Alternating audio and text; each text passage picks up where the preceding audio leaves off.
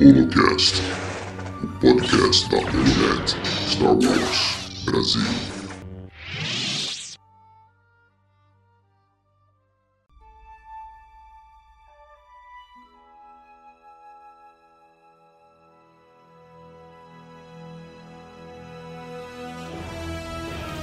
Olá, bem-vindos ao Holocast, o podcast da Holonet Star Wars Brasil. Hoje é um episódio especial para falarmos dos anunciamentos. Anunciamentos é feio, né?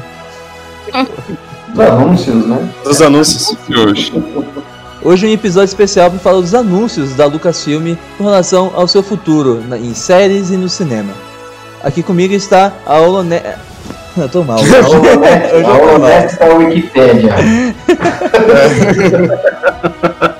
É difícil hoje. Hoje tá difícil, hoje tá, hoje tá difícil. Hoje tá difícil, hoje tá difícil, hoje tá difícil.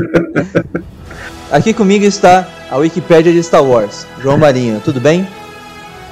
Tudo jóia, pessoal? Mais uma vez aqui, empolgado, feliz. Nunca foi tão bom ser fã de Star Wars. Eu, eu- eu queria, eu queria fazer essa introdução e já chamar o Julião na, na, na sequência, porque, Julião, a gente que é da, da- mais antigas, assim, a gente é lá do- dos anos 80, que a gente É. gostava e acompanhava Star Wars. Sim. E- esse pessoal eles não têm noção de que a gente não tinha acesso aos filmes da trilogia clássica, a gente precisava esperar passar na TV para assistir. Aham. E agora a gente vivendo tudo isso, hein, Julião? 10 séries, dois filmes anunciados aí pela Caitlyn Kennedy. É muito bom, cara. É um sonho realizado, não tenho mais nada para falar. Se apresenta aí, Julião. Eu passo a palavra. Boa tarde, pessoal. Prazer estar aqui de novo. Concordando com o João, é maravilhoso vi- viver esse momento como fã de Star Wars, de você ter muito material chegando aí. Como o João disse, na, quando a gente era criança, era muito complicado você ter acesso a isso. Você dependia da reprise para passar na televisão. Os VHS na locadora eram caros. Para você comprar aquelas edições especiais de VHS era uma fortuna. E quadrinhos, então, nem se fala. Isso a gente demorou muito para ter em mãos aqui para acompanhar. Então, esse momento que a gente está vivendo como fã de Star Wars é simplesmente maravilhoso. Fantástico. Eu fico imaginando quando lançou o especial de Natal do Chewbacca lá, da família dele. Deve ter Eu sido... confesso que eu não assisti na época. Não, mas ninguém assistiu, a gente não, não tinha É? contato com isso, gente. Era só o que era sucesso que vinha pra cá quando vinha. Bem, quebrando os protocolos, Yas, você é, da- é da mesma geração, qual a sensação? Eu sou da mesma geração, nunca, minha cara. geração, minha geração, minha geração, minha geração. Sua geração eu sou. Aí a gente pode conversar. É... Assim, uma felicidade, sabe? Porque a gente é muito novo ainda em Star Wars. A gente nem é formado ainda. Tem dois anos de curso, sabe? Uhum. Então, é, é uma felicidade, cara, acompanhar tudo isso e a gente poder ter acesso a tudo é, é, facilita demais, sabe? É, é sensacional, como os caras falaram aí. A globalização, né, Yas?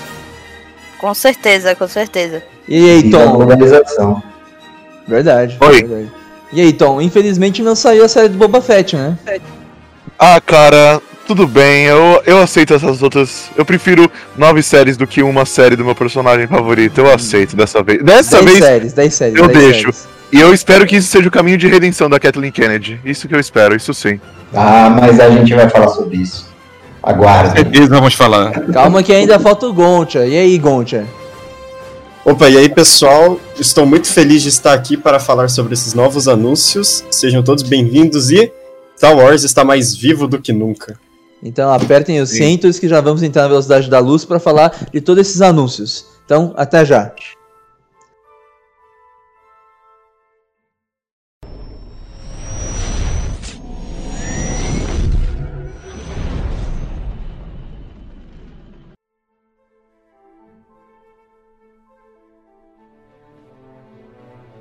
Bem, vocês querem começar por onde, gente? Pelos hum, mais fraquinhos, entre aspas, ou quer começar lá com os dois pés no peito? Não. Eu, eu quero Ah, começar, eu quero começar com a Caitlyn Kennedy. Fala aí, João. Eu, eu quero falar dela. dessa. Eu quero falar dessa deusa. Não, não, não.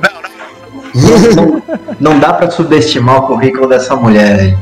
Porque, Não. gente, essa mulher, ela começou, começou lá em Indiana Jones, trabalhando com George Lucas e com Steven Spielberg. Ela fez Jurassic Park. Ela voltou para Star Wars. Nunca, nunca teve uma pessoa que defendeu mais Star Wars do que, do que ela. Ela errou? Em algumas, algumas escolhas ela errou, mas ninguém tira os acertos dela. Quem colocou Dave Filoni lá na frente do projeto Star Wars? Quem colocou, quem contratou pessoalmente John Favreau para escrever esses roteiros? Foi Kathleen Kennedy. Nada mais justo de, do que colocar ela no dia do investidor para fazer todos os anúncios da Lucasfilm, sendo que ela que contratou todo esse pessoal aí, colocou cada um pontualmente à frente daquele seu projeto. Então, assim, ó, palmas para quem bem, entende, palmas para todo mundo. E ó, desculpa aí, gente, mas essa mulher tem que ser muito, muito, muito endeusada, porque se não fosse ela, a gente não estaria vivendo essa, essa, essa fase de Star Wars. Calma, calma, Leonardo, calma, né, vamos dizer. calma. É assim, eu concordo com o João em certas partes. Essas coisas que ela tá fazendo agora são espetaculares, é tudo que a gente quer. Mas ela fez erros. E na minha, e na minha visão, foram uns erros bem complicados. Ela tem um arco de redenção agora. Tá começando. Quero ver onde vai isso. É isso. Ah, mas eu concordo com Jorge o Lucas João. também errou. Jorge Lucas também errou. Sim, eu concordo. Mas é que o nome da, da KK no cinema é muito grande, né? O João tava comentando do- dos filmes que ela participou produzindo, né? Jurassic Park, Indiana Jones, né, João? Sim. Star Wars, e a gente não precisa nem falar do tamanho dessas franquias. Aliás, Indiana Jones, que também é, faz parte da Lucasfilm, e vai ter o quinto e último filme, né? Na pessoa do grande Harrison Ford, né? Que nunca larga o osso, né? Você Impressionante. tem um fracasso esse último, pelo amor de Deus. Não. Indie só existe um. Não, existe três. Não, não, não. Existe Não, três. só um ator existe pro indie, é o resto. Ah, tá. Sim, sim, sim, sim. É tentar empurrar o Shia LaBeouf, mas não é o tema da nossa conversa. Então- Nem, nem entra no Indiana Jones 4, nem entra nesse assunto. Não, É, Indiana Jones 5, né, que ela anunciou, é o Indiana Jones e os Caçadores da Fralda Geriátrica. Bem, eu acho da hora a gente começar pela série da. Acho que é a principal atração da Lucasfilm, né? Que é a Soca, né? Qual é as Ah, perspe- perspectivas de vocês pra Soca Tano? Cara, eu já falo. É que eu só queria comentar um negócio aqui que quando anunciaram. Quer dizer, no dia do evento da Disney, eu vi muita gente falando, tipo, ah, mas cadê a sequel de Re- Rebels? Teve tanto anúncio e não falaram nada sobre isso. E, cara, na minha opinião, a série da Soca vai ser a sequel de Rebels. Tipo, vai Sim, começar é. a partir do momento que acabou a série. É, Eu concordo também, gente. Eu acho que é que assim, o, o problema da gente da gente tratar ela como uma sequência direta de Rebels é porque ficou muito bem claro no Investors Day que a Soca se passa na mesma timeline que o que o Mandaloriano. Então é aquela Soca que a gente viu em Mandaloriano. Eu acho que ela vai dar sequência ao que ficou do arco da Soca lá procurando o Traum no, em Mandaloriano, porque as séries vão se conversar como se fosse um, um Arrowverse aí, um Arrowverse, que nem a, a, a Warner. Próprio. Isso, que nem a Warner fez, né? Eu não sei se É. vai dar sequência direta a Rebels. Acho que a, a- a série da Soca deve começar muito provavelmente quando o Ezra rescata ela lá do mundo entre mundos. Tudo bem que a gente vê ela Sim. depois, etc. Mas acho que vai começar naquele ponto. Tá, eu acho. é, por que, que eu tô levantando isso, Léo? Porque, assim, vocês lembram que o Dave Filoni fez aquela, aquela afirmação de que não necessariamente Rebel, aquele, aquela, aquela cena final de Rebels, né, não, não se passaria exatamente no, no fim lá. Lembra que teve uma polêmica sobre sim, essa, sim. essa fala do Dave Filoni, eu acho que é dali que ele está resgatando isso, porque ali ela sai em busca do, do Ezra, né? Ela e a Sabine.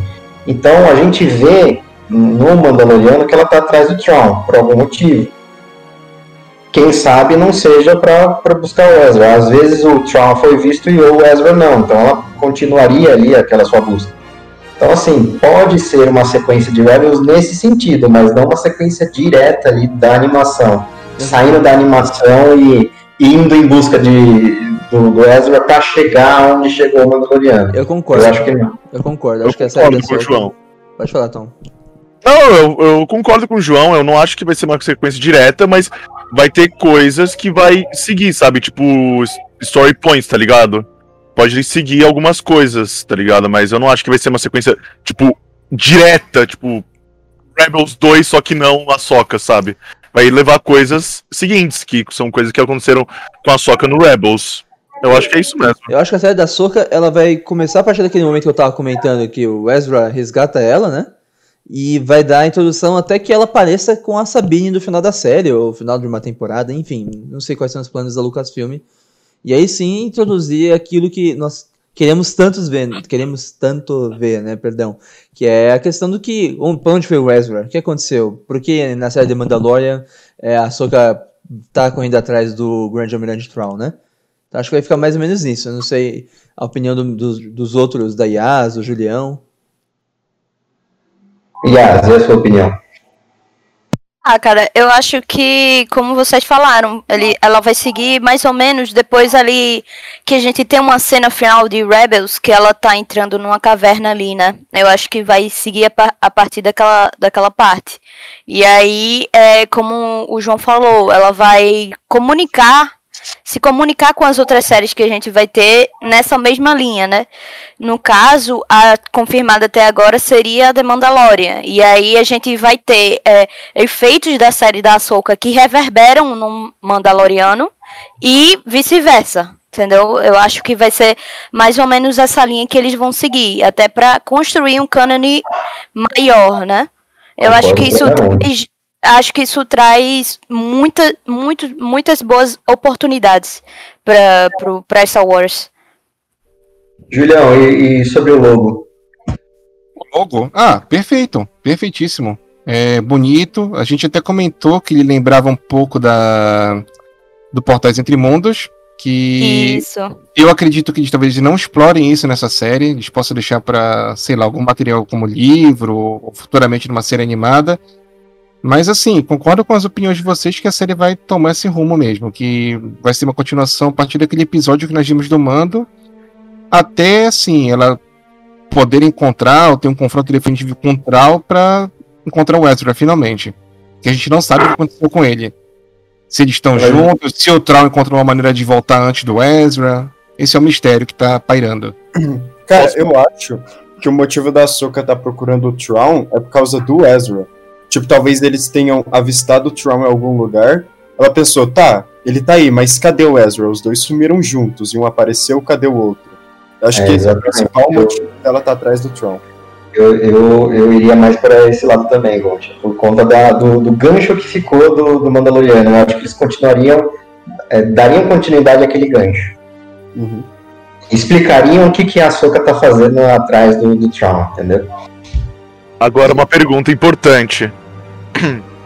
A Soca aparece no episódio 9 com uma voz, né? Uhum. A Soca morre no final da série dela? Acho que sim.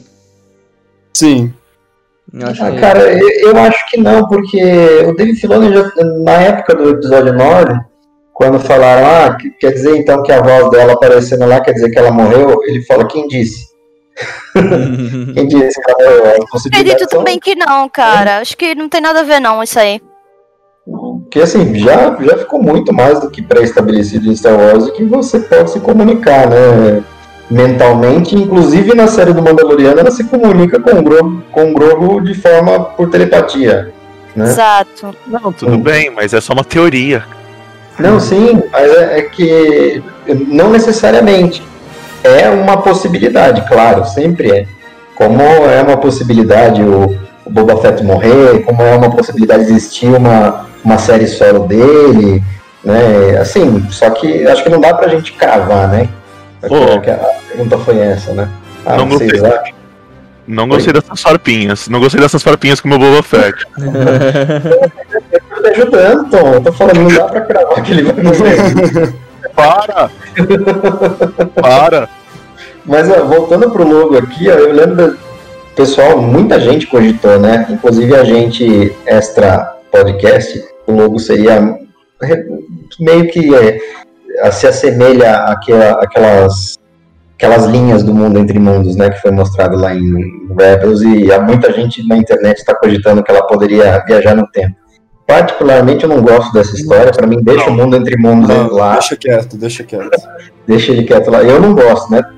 Fica à vontade quem gostar aí. Não, a gente aceita tudo e qualquer opinião e a gente não faz distinção de credo, cor ou, ou opinião aqui. Mas é, me lembrou muito, cara, aquela parte de meditação de Fallen Order. Sim. Sim. Sim, é. né? Porque tem, tem lá as linhazinhas, como se fosse um mapa da, da galáxia, e você vai colocando os pontos lá, e se você olhar é bem o logo, assim, tem aquelas bolinhas, né, para você fazer esses cruzamentos, as ligações, achei bem legal isso. Então, qual o cast da série da Soca? É isso que você tá falando? Ah, já Olha, seria uma possibilidade, o Julião ia gostar. Sou defensor que ainda vai aparecer em The Mandalorian. Você acha? Então, Já começando a os Soca absurdos cruza aqui. com o Mandalorian. a Soca cruza com o Mandalorian. É uma, uma possibilidade. Eu não sei, eu sou a favor do mundo entre mundos na série da Açúcar. Acho que seria interessante. Ah, mano, é complicado isso daí. hein? Não É sei. perigoso um pouquinho, assim, se não for bem trabalhado. Sim.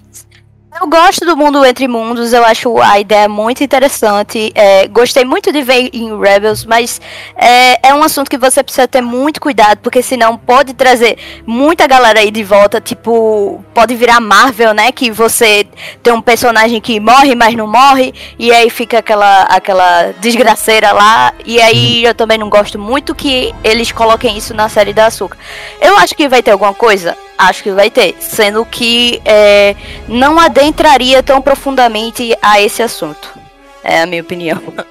Daqui a pouco tá virando o especial de Natal do Star Wars, tá ligado? Só que vai pro cânone. Nossa, nem, nem fala daquilo, nem fala daquilo. É que assim, na minha cabeça faz bastante sentido, ainda mais com as. com, com o que o Dave Filoni comentou, né? Que às vezes pode ser que a gente não sabe que momento aquele encontro do Mando com a Soca aconteceu. Mas enfim, é tudo muito. Ainda na teoria, né? Acho que. Eu não gosto muito, eu não gosto muito por conta de ser mais um Deus Ex Machina, entendeu? Tipo, é, você tá com o negócio ali, você pode voltar no tempo a qualquer momento. Eu Esse acho é que o ele foi problema, pontual, sabe? né? Ele foi pontual, ele foi bom lá na, na- em Rebels pra trazer a Soca de volta. Era uma personagem que era importante ser trazida de volta, né? Como ela era, se apresentou como Fulcrum ali. E, cara, graças a Deus que ela voltou, porque senão a gente não teria ela em live action. Mas assim, pontual, deixa lá o mundo entre mundos, né? Eu não lembro de verdade, eu não lembro o que, que aconteceu com o mundo entre Naquele mundos portal- caso, com o portal. naquele caso, o. Foi destruído. É? O? Ezra, ele pegou a soca, mas ele teve que sacrificar o Kanan, né? E aí. é, tem todo esse problema também. Queria tentar trazer o Kenan de volta, só Isso. que a Toca não permitiu, porque ia quebrar a ordem da. Tipo, como se fosse o ciclo natural das coisas. Exatamente. Equilíbrio, né? Ah, Porque se, o, Spoiler! porque se o Kenan não tivesse lá, não tivesse, não tivesse morrido, não teria história, né? Então, me- mesmo. ah, não teria todas as consequências que fizeram o, o próprio Ezra chegar na, Exato. no mundo entre, entre mundos, entendeu? Exatamente. Não teria história, não teria Rebels do Império Terrestre. engano, Exatamente, é. destrói porque o imperador queria utilizar o mundo entre mundos. Ah, mas o. Palpatine sempre quer alguma coisa envolvendo o poder, né? Eu não sei pra que exatamente. Eu não O lembro, louco seria uma puta de uma ferramenta pra ele, inclusive pra atingir imortalidade. Nossa, é. É, sim, sim. Defendia sempre a questão da regra de dois, mas sempre ele permanecendo como mestre. Sim. Ah, meio que ele não. Ele não. não ele não respeitava muito essa regra de dois, né? Ele teve três aprendizes durante o. durante o, a prequela, né? Ah, teve o o mal, o Dukan- Darth Vader, é, o Zukan e o Darth Eu Vader. do Cara, cara né? Se, o se eu sou o ataque Senado, eu posso ser o. Eu dito a regra da regra de Droz. É verdade. Eu sou o Senado. É. I am the Senate. É, deu uma luz, luz 14 no filme, né? Senado sou eu. Ih, Famoso diálogo, eu sou o Senado. Ah, e é legal que ele manipula. Ele manda o Anakin matar o Tyrannus, né? Que era o do, do Ku. Pra, por quê? Porque ele já estava avisando um novo aprendiz, um aprendiz mais poderoso que ia ajudar ele mais ainda a ascender no poder, Não né? só seja, poderoso, né? Mais novo, como ele fala, né? E bem mais poderoso. Sabe aquele curta da Disney do velhinho jogando xadrez com ele mesmo? Uhum. É o Sei. Palpatine fazendo as guerras clônicas. é verdade, verdade. Verdade, então. Bem, já especulamos a soca, algum, mais- algum mais um comentário?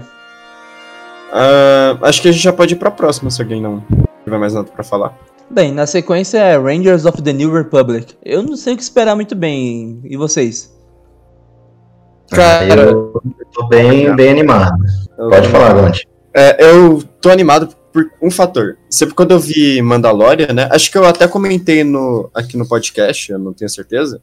Que quando apareceu a Nova República, eu queria ver mais, tipo, eu queria entender melhor o sistema na Nova República e o live action, né? Tipo, fora dos livros, tipo, ver como funciona, como é o ambiente, o é Senado, né, que eles formam novo. É, eu queria ver como funciona a Nova República e, a- e agora a gente vai ter uma série que, em teoria, vai contar sobre aquela era. Eu imagino que seja entre episódios 6 e 7, mostrando os, é, como funciona o sistema deles, as leis, a expansão. Eu acho que vai contar essa história fechada entre eles. Tá, eu, quanto à expectativa da série, eu também fiquei empolgado. É, pode ser uma possibilidade muito boa de se explorar a Nova República se implantando na galáxia, naqueles planetas onde ainda eram sob domínio do Império, ainda podem haver fora da lei lá sobre querendo impor- o controle na população. É, mais personagens como a Cara Dune sendo xerife, colocando a ordem.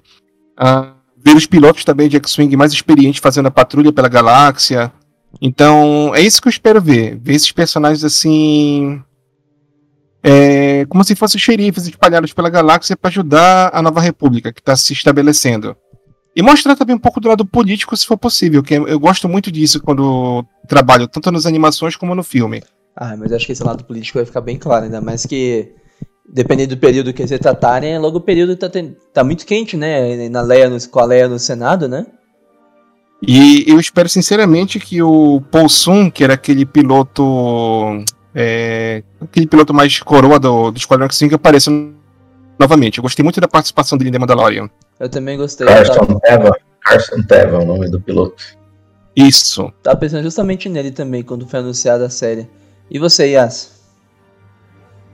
Isso da ideia da série, é, não sei se eles vão é, colocar a Leia muito presente, né?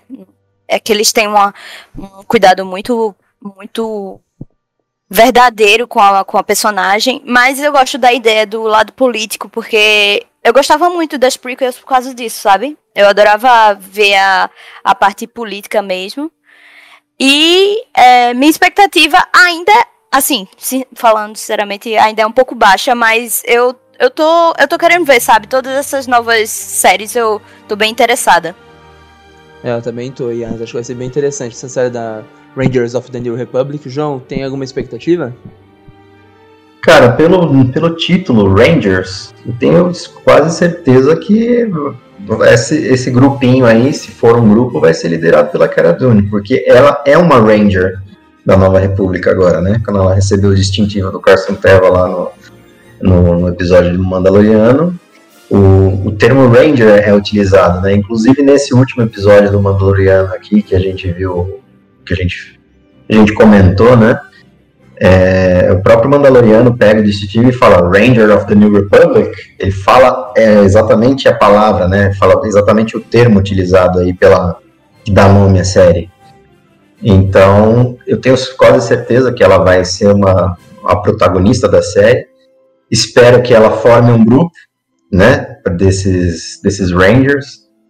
Mas assim, eu gostaria que ela form- formasse um grupo assim meio dissidente, sabe? ela fosse uma. Assim, do mesmo jeito que ela é meio dissidente, que ela, tipo, não segue tantas regras assim, meio porque a gente já viu que ela quebrou várias regras para ir lá e pegar o Migs Mayfield. Aliás, que seria uma ótima adição o Mayfield para essa série. Gostaria muito. verdade. Seria Gostaria legal. muito, gostaria muito que ele, que ele participasse, né, que ele fizesse parte do grupo. E que, assim, que, que mostrasse, né, o que, que um Ranger da Nova República faz. Porque eu acho que um Ranger da Nova República não é um piloto da Nova República, não seria um, um Rogue Squadron da vida, né? Seria um Ranger, um cara, um xerife, um cara que tá lá Agora vocês lembram quem era tratado como Ranger também, como xerife nessa série do Mandaloriano, que pode também entrar parte do grupo? É, tem. Cobb Vanth, exatamente. Poxa, seria sensacional resgatar esses personagens aí, né? Eu acho que seria muito mesmo. bom. Eu imagino eles fazendo pontas, eu imagino eles participando totalmente da série. Ah, tudo bem que a Cara Dune pode até aparecer. Mas eu, a logo me chamou atenção porque na hora que eu vi eu pensei em caças, né? Mas realmente, Rangers não necessariamente são pilotos, né? É, eu acho que a ideia é não, não focar em pilotos, e sim em xerifes, em pessoas que cuidam da, do regime, vamos dizer assim, entre muitas aspas, da nova república dentro dos planetas mesmo, né? Trazendo ordem ali, ordem que eu digo, é, não deixando que o, que o controle da nova república seja perdido ali no planeta, né? Tipo, protegendo a, a nova república. Mas eu gostaria de, de ver essa parte meio dissidente mesmo. E assim, pelo título, é Rangers, né, no plural. Então eu gostaria mesmo de ver essa parte aí do, do grupinho, vamos dizer, aí, que a Cara Cara Dune pode formar e se trouxesse esses personagens, quem sabe até um Boba Fett aí, eu- que eu duvido muito. Oi. Oi. É, é, mas é que Boba Fett não combina, né, com, com Rangers da Nova República. Primeiro que ele já fala, né, que ele não deve lealdade a ninguém, né? E Boba Fett é Boba Fett. Boba Fett não deve lealdade a Império, não deve lealdade a, a separatista, não deve lealdade a Re- Nova República, a rebeldes, então Boba Fett é Boba Fett. Ele só tá ajudando o Mando pelo código de honra, entre muitas aspas, de ele ter falado que ele só, só estaria em paz a hora que a criança voltar para os braços dele, porque ele não ele sente que ele não cumpriu com a, com, com a promessa dele. Isso. Inclusive, João, eu queria falar que- é, de um post que eu lembro que a gente fez na Holonet, há acho que umas semanas, de um rumor que ia ter a série da Cara Dune. Então pode ser a Rangers of the New Republic. Sim, e não- era meio que uma confirmação, né? Um- era um rumor meio que confirmação. Aliás, a gente já pode puxar um, um- esse assunto que o Léo vai gostar bastante, né?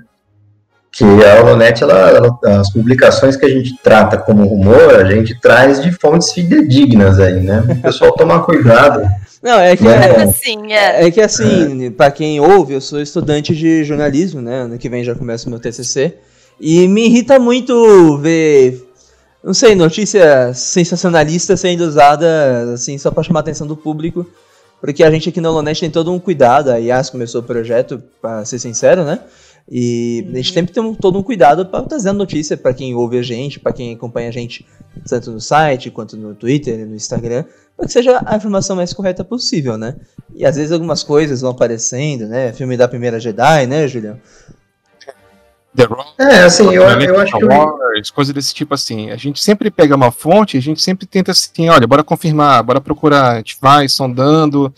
Quando a gente não encontra nada, olha, então é meio furado, então a gente melhor não postar. Até porque tem muita gente que atira pra todos os lados, tipo, pega rumor que é, tipo, pega todo tipo de rumor que vaza na internet, não importa por quem, e só joga. E se acerta alguma coisa pra pessoa tá ótimo, mas isso Eu só acho- vai poluir o feed, né? Eu acho que cabe um esclarecimento aqui, gente. O que é rumor, para os leigos que nos ouvem, né? O que é rumor e o que é pura especulação. Especulação é o que a gente faz aqui, o que a gente está fazendo agora nesse, nesse podcast. A gente está especulando. Quais são as nossas ideias do que a gente espera que sejam essas séries, certo? Isso são meras especulações. Da onde vem essa especulação? Vem da nossa cabeça. Então, especulação é especulação. O que é rumor? Rumor é, olha, existe um rumor dentro da Lucasfilm que tá tendo uma série da Soca. Entendeu? E aí esse rumor precisa ser investigado. Ó, esse rumor é real? Quem divulgou esse rumor? Foi uma fonte fidedigna? Foi uma fonte que tem credibilidade, né? Então, rumor é uma coisa que foi contada nos bastidores. É. A especulação é alguma coisa que alguém tirou da cabeça dele, que não, não veio, não é, não veio de nenhuma fonte oficial, de nenhum, de, de nenhum rumor de dentro de uma fonte oficial.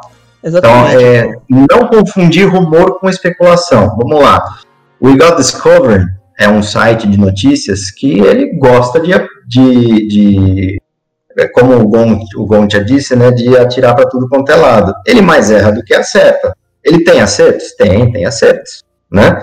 mas obviamente que ele mais erra do que acerta, porque ele divulga qualquer coisa como rumor, que na verdade é especulação. O que, a Olonet tem o cuidado de fazer? É de tratar o rumor para ver se tem alguma ponta de chance daquele rumor ser real.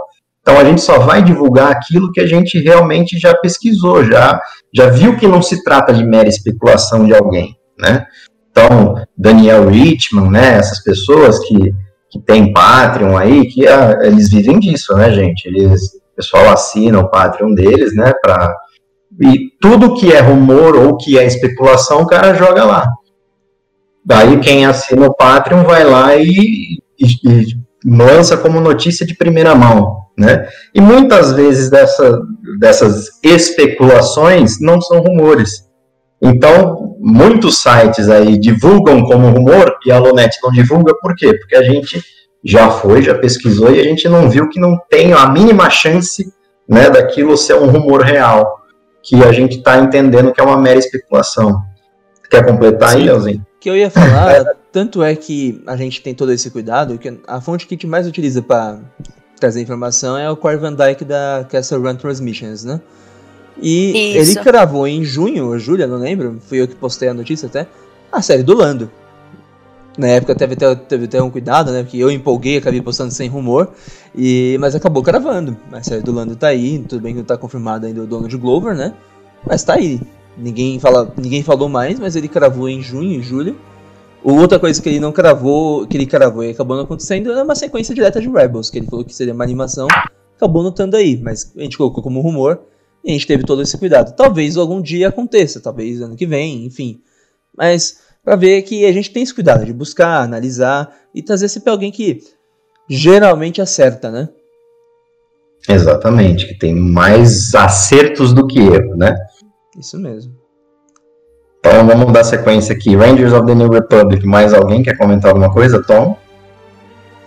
Não tenho nada a comentar sobre Rangers of the New Republic. Eu só ia é. fazer uma piadinha que é a série lá do piloto do X-Wing do Mandalorian. Que dele que ganhou Só isso, velho. O pessoal gosta do personagem e Disney fez uma série pra ele. Só isso mesmo. A gente pode seguir. Eu fiquei até imaginando que a gente, a gente tava, mais uma vez falando dos rumores, né? A gente tava rum, rumorando que talvez Rogue Squadron não fosse, não fosse menção ao Rogue original, né? Talvez fosse um novo Rogue Squadron. E talvez ah, tivesse. Vamos chegar lá. Não, sim, mas já, já pegando a ponta, já pegando a ponta. É, vocês acham que esse filme pode estar ligado com esse período das séries? Dessas três séries, né? The Mandalorian, Rangers of the New Republic e Ahsoka? Eu entendo que não pela linha do tempo, Léo, porque você vê que o Rogue One ali, inclusive o logo, ah, que é, vamos lá, já começando, já vamos falar do filme já como um todo, né? Bora. É um, foi um filme que foi divulgado aí pela Lucasfilm, que vem em 2023, cuja diretora é a Pat Jenkins, que, que é responsável aí por Mulher Maravilha, né, pela DC Comics. E assim, pela logo você vê que aquele X-Wing que tá ali é um X-Wing da, da época sequel. Então eu acho que seria uma retomada do Esquadrão Rogue, né? Do Rogue Squadron, lá na, na época da, da, da sequel. Entendeu? Porque eu, eu acho que eles, eles. Vamos lá, gente. Eu acho que Star Wars foi muito benevolente com os fãs quando fez esses anúncios, porque você tem série para todos os gostos e para todos os tempos. Você tem série lá atrás, que a gente já vai falar daqui a pouco, né? Que, que se passa lá na, na, na época do High Republic. A gente tem série logo após a trilogia clássica, que são a Soca, Rangers of the New Republic e a terceira temporada de Mandalorian, que a gente vai combinar. Tem série lá perto da, da prequel, que é Obi-Wan Kenobi, que a gente também já vai comentar. E tem o filme lá da Pat Jenkins, que está retomando a, a, a sequel. Então, assim, por mais que que o fandom, né, o que gosta de haterizar, não goste, é como a gente já comentou aqui, não dá para você negar que existam. Eles existam, são cânones, né, e uma hora ou outra a Disney vai tocar nesse assunto e quem sabe não trazer boas histórias dessas épocas, né? As, as prequels foram reiterizadas muito tempo. E até tá todo mundo ovacionando o Obi-Wan Kenobi aí, a volta do Hayden Christensen, que foi totalmente esculachado na época dele, que ele fez a. Inclusive em 2017, numa, numa Comic Con, ele ficou muito surpreso em voltar no palco lá com o Ian McGregor e ser ovacionado pelos fãs em 2017. Ele não esperava aquilo. Porque ele, é, as críticas contra ele pelo fandom foram tão grandes que ele se afastou de, de Star Wars até 2017. Ele só voltou a convite da Lucasfilm porque diziam que o, fandom é, fazia é, clamava pelo, pelo retorno dele, pela participação deles nessas Comic Cons, e ele, ele não, não meio que não acreditava, ele meio que tem uma, teve uma síndrome lá do ator do Jar Binks, eu não vou lembrar o nome dele. Ele, inclusive, tentou suicídio na época. É muito sério isso, né, gente? Porque você vê que afetou o, o ator pessoalmente, né? E, e, assim, ele não esperava isso. E o retorno dele, ele sendo ovacionado, foi muito, é, foi muito surpresa, né, para ele. Então, gente, é, o cano existe e um, no momento desses a Disney vai tocar nisso, é inevitável. E a gente só pode torcer e esperar boas histórias. Por isso que eu falo, é muito bom ser fã de Star Wars agora, porque tem para todos os gostos, para todos os jeitos. Tem ação, tem Jedi, tem tem xerife, tem ranger, tem caçador de recompensa, tem, tem droids, esquadrão de nave, tem de tudo quanto é jeito. Nunca a Lucasfilm expandiu tanto Star Wars quanto hoje. O Julião tá aí, não me deixa mentir, né, Julião? Exatamente. É, pra quem não gosta dos filmes, seja sequel, prequel, original, enfim, se abrace com antivac e não tome a vacina do coronavírus, né, João? E... Então, né? Que eu espero que chegue o mais rápido possível, né? É, o, João acabou, o João acabou esquecendo da Bad Batch também, né? Porque Bad Batch é pós episódio 3? Sim. Isso. Acho que regula ali com o Kenobi, né? Isso. Não, na, é que Kenobi é 10 anos pra frente. Eu acho que ali é o Bad Batch, acho que é bem aqui na sequência de Clone Wars, né? É, isso que eu já ia falar. Pelo que eu entendi no trailer, acho que ela acontece nos momentos finais do episódio 3 em diante, não é? É, eu Uhum. acho que seja assim também, ô Julião. Sim. Bom, vamos falar sobre o Rogue Squadron, já vamos falar sobre outra série, depois a gente volta. Eu acho que dá pra falar porque é o momento, né? Quer falar da Bad Batch, o, Gonça? Porque eu acho que, É que a gente já puxou o assunto. é que o Rogue Squadron não tá no momento aqui, mas vocês sabem, pode falar depois. Eu tinha uma pergunta sobre o Rogue Squadron. Fala aí, então. O Ed vai aparecer? Quem? O Ed? É de Antilles? O Ed Antilles? É. Acho que não, porque depois do, do livro, mais uma vez citando ele, a Resistência Renasce, ele participa ali, eu não sei se ele participa até da Batalha dos... Ô, ô, louco, ele volta no episódio Ah, 9, volta no cara, nove, não Não, ele volta no 9, mas ele não tava no, no período antes da Nova República, tava? Acho que tava, mano. No Acho que Squadron? fez algumas missões também. Sim, Ele o, o louco, é, E- marca da guerra, ele é o principal, é ele sim, quem, sim, mas quem descobre o... Sim, é. Ah, não, mas não, é verdade. Nesse período de tempo, nesse período de tempo ele, ele ainda tava, né? Eu, eu confundi aqui que ele tinha se aposentado. Que foi uma das peças principais pra Nova República em algumas missões também. Exato. Então, Será assim, que eles vão trazer o Paul Dameron? É possível. Curti. É assim. Podia, hein? Podia Paul. muito. Young Paul. Podia muito, hein? Ah, gente, não rola. O Dameron agora virou espião. Espião que sofre. Dá. Que sofre. Ué, o Snake sofre mais do que qualquer soldado que eu já vi na minha vida. Ah, Paul Dameron Ah, você tá agora.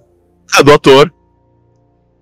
Não só, né? É. O Paul Dameron pode ser o futuro Cavaleiro da Lua, né? Ah, esse aí eu não quero. Prefiro outras opções. Ah, tô hypado. Mas enfim. Keanu Reeves como Cavaleiro da Lua. Ui. Tá, depois- Sim. Nossa, pelo amor de Deus. Voltamos a Star Wars. Sim. Young Paul, vocês acham que pode acontecer? Young Paul? É, um. um Paul- Possível, não é? O Demer mais, mais novo? É, olha, aí tá, tá uma boa, uma boa especulação aí. Tem que ver Já como- sei, Hum, já sei. fala Paul aí. Dameron como Padawan e o Ed como o, o mestre Jedi dele. Justo, justo. Mas é mais ou menos isso, não é? Só que o dois. Paul, ele era, contra... ele era contrabandista também, não era? É, tem essa treta lá que o J.J. Abrams tirou. Deu uma vacilada nessa parte. Ai, cara, ai, verdade, cansada.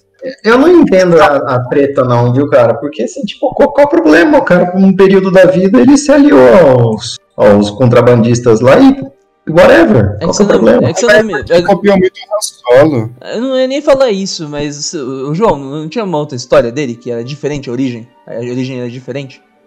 Não, Do não. Paul? Quadrinhos, não era? Eu lembro que muita Não. gente ficou batendo nessa tecla falando que a origem do Paul Dameron era diferente. É que eu não vou lembrar agora, que eu parei de acompanhar depois disso tudo. Vamos lá, gente. A origem do Paul Dameron é lá no, no- Eu não vou lembrar o. É Shattered Empire. Eu não, vou- eu não vou lembrar. O, é Império Despedaçado, será? A tradução do quadrinho? Eu não cheguei a ler. Shattered, é Shattered Empire. O nome dos. É um, são quatro volumes de quadrinho. É essa mesmo, viu, João? que se passa logo após o Retorno de Jedi, né? Então, assim, a- é, esses quadrinhos a gente acompanha os pais do Paul Dameron, que são rebeldes, né? Que eles se conhecem é, e no final desses quadrinhos a gente vê que eles se casam e ficam lá num planeta, né? Se estabelecem num planeta. E no, na, nas últimas páginas do quadrinho você vê que eles têm um filho, que o nome do filho deles é Paul Dameron. Dali até o episódio 7, não se tem história de Paul Dameron, gente, pra contar. Entendeu? A origem do Dameron. Olha que ele tá. Ele, ele tava na, nos Caçadores da Nova República, não? Que ele tem um encontro lá com a. Ai, como é o nome dela? Aquela de cabelo, cabelo roxo. Holdo. Isso. Que ela dá uma ensinadinha a ele de fazer um cavalo de pau lá na, na, na HQ. Sim. Né, é, são os quadrinhos do Paul Dameron, mas ali ele já tá dentro da. da Isso, ali ele já tá dentro da Nova da República. Não, da resistência, né? Não da Nova República. Não, ele, ele, ele era. Ele fazia parte dos pilotos da Nova República. Depois ele Isso. sai. Depois ele sai quando ele encontra a. a, a como é Rondo, é? Holdo. Roldo, desculpa. Depois, quando ele encontra ela, aí ele começa a pensar um pouco sobre a resistência, né? Isso, exatamente. É. Mas assim, gente, até ali ele já era um piloto formado e já era reconhecido como o melhor piloto da, da Nova República. Isso, isso mesmo. Aí ele. é, Desde ele é. criança até ele chegar a ser piloto, fazer academia lá na, na Nova República, olha quanto, quanto espaço de tempo tem história pra contar. É que eu não Eu vou lembrar agora, João, mas eu tenho quase certeza que o Norton deve ter feito um vídeo na época do episódio 9 falando disso, de como mudaram o background do Paul. Mas eu não vou conseguir falar porque realmente faz muito tempo. É Mas eu tenho o quase certeza que é, no filme fica tem meio retcon. forçado. Fica meio forçado porque querem dar uma, uma carinha de Han Solo pra ele, né? que você não tinha um Han Solo lá no episódio 9 para agradar todos os gostos, quiseram dar esse background do passado dele aí para meio que transformar ele num Han Solo. Concordo, né? É- é- fica meio no ar, né? Você jogar ali. Mas, cara, é como a gente tava comentando an- ontem lá num, quando a gente fazia um, o podcast lá do Mandaloriano.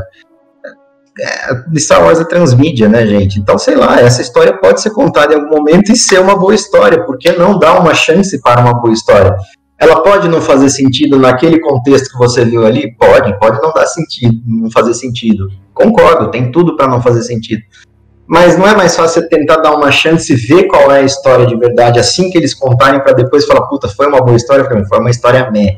Cara, tem tanta coisa ruim, inclusive no canon agora, tem um arco do, do Paul Dameron que, eles, que ele acha lá uns adoradores do ovo, aí tem tipo uma guerra de é. tem até uma guerra de Pokémon lá, sabe? E, cara, é horrível, entendeu? E assim, aquilo lá dá pra falar. Eu li aquela história achei uma história ruim, entendeu? Mas eu dei chance pra aquela história. Eu li, e aí depois de saber dela, eu tirei conclusão. Então, pra mim, aquela é uma história ruim. Pode ter gente que gosta? Pode, entendeu? E qual é o problema? Nenhum.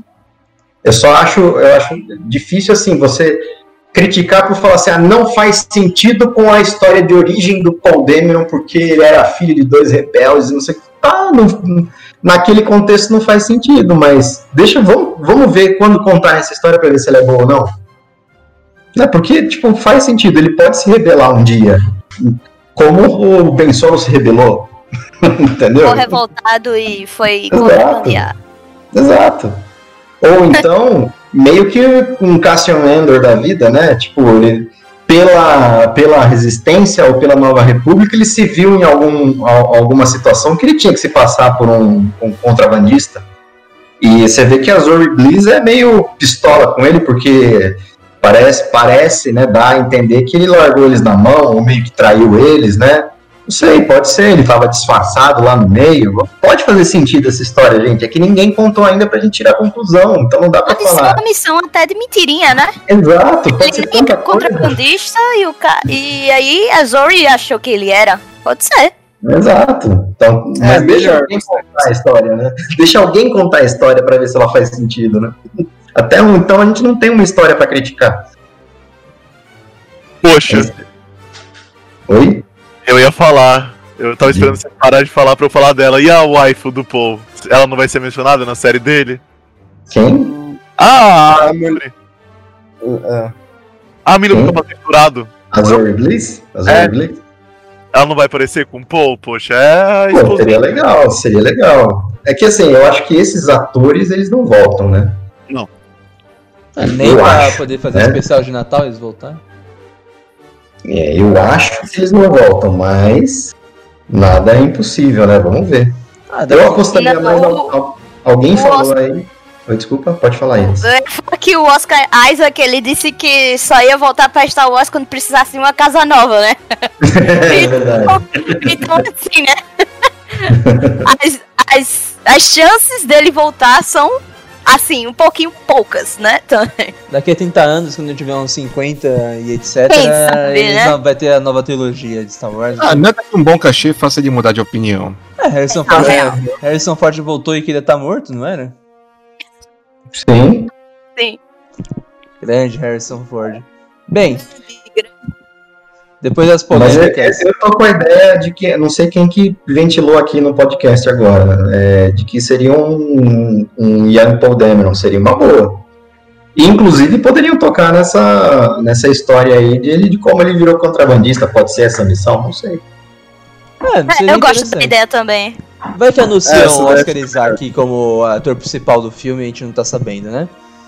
A gente nunca Hum. sabe, né? Bom, independente do que seja, eu confio na Pat Jenkins e sei que ela vai fazer um trabalho maravilhoso. Até Sim. porque, dado o histórico do pai dela ter sido piloto, ela tá buscando fonte nos materiais de livros, jogos, eu sei que vai ser uma coisa fantástica. Uma coisa para todo mundo que é fã do Esquadrão Rogue vai assim se sentir realizado. Eu assim, eu tô, eu confio totalmente nela. O que ela fizer vai ser perfeito.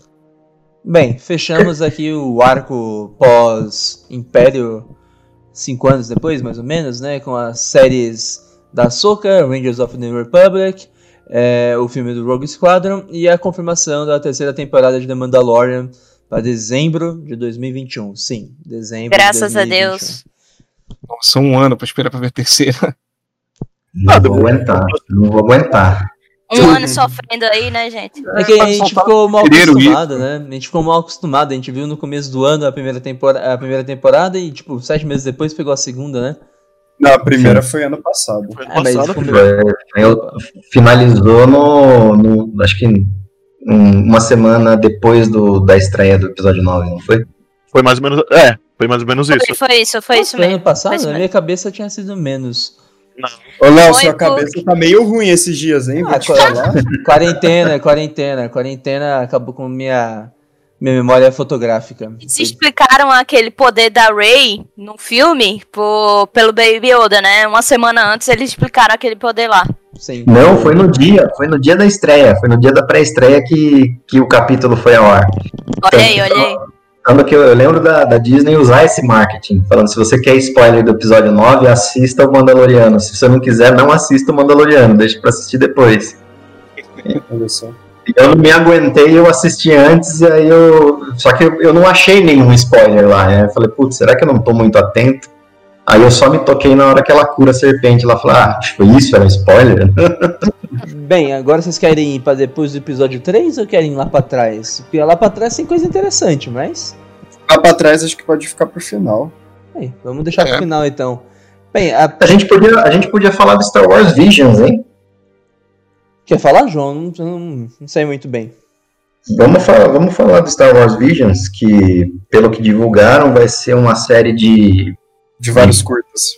isso, de vários curtas, só que focados aí em, em produtores de animes e mangás, né? É, trazendo uma visão da cultura japonesa para Star Wars, né? É, só que eu- o que eu achei legal é que na divulgação a Caitlin Kennedy ela fala que, que são séries de contos antológicos. É, eu falei isso, é uma série de antologia, né? Então, mas o Tom, você que é meio cineasta nesse, nesse linguajar aqui, antológico na, na, na etimologia da palavra para mim é alguma coisa grandiosa que aconteceu, que já aconteceu. Não, não. É, para a minha, a minha visão pela etimologia da palavra seria recontar a história no, no, no modo anime, vamos dizer assim. O que, que você Não. entende da linguagem de cinema? Tom.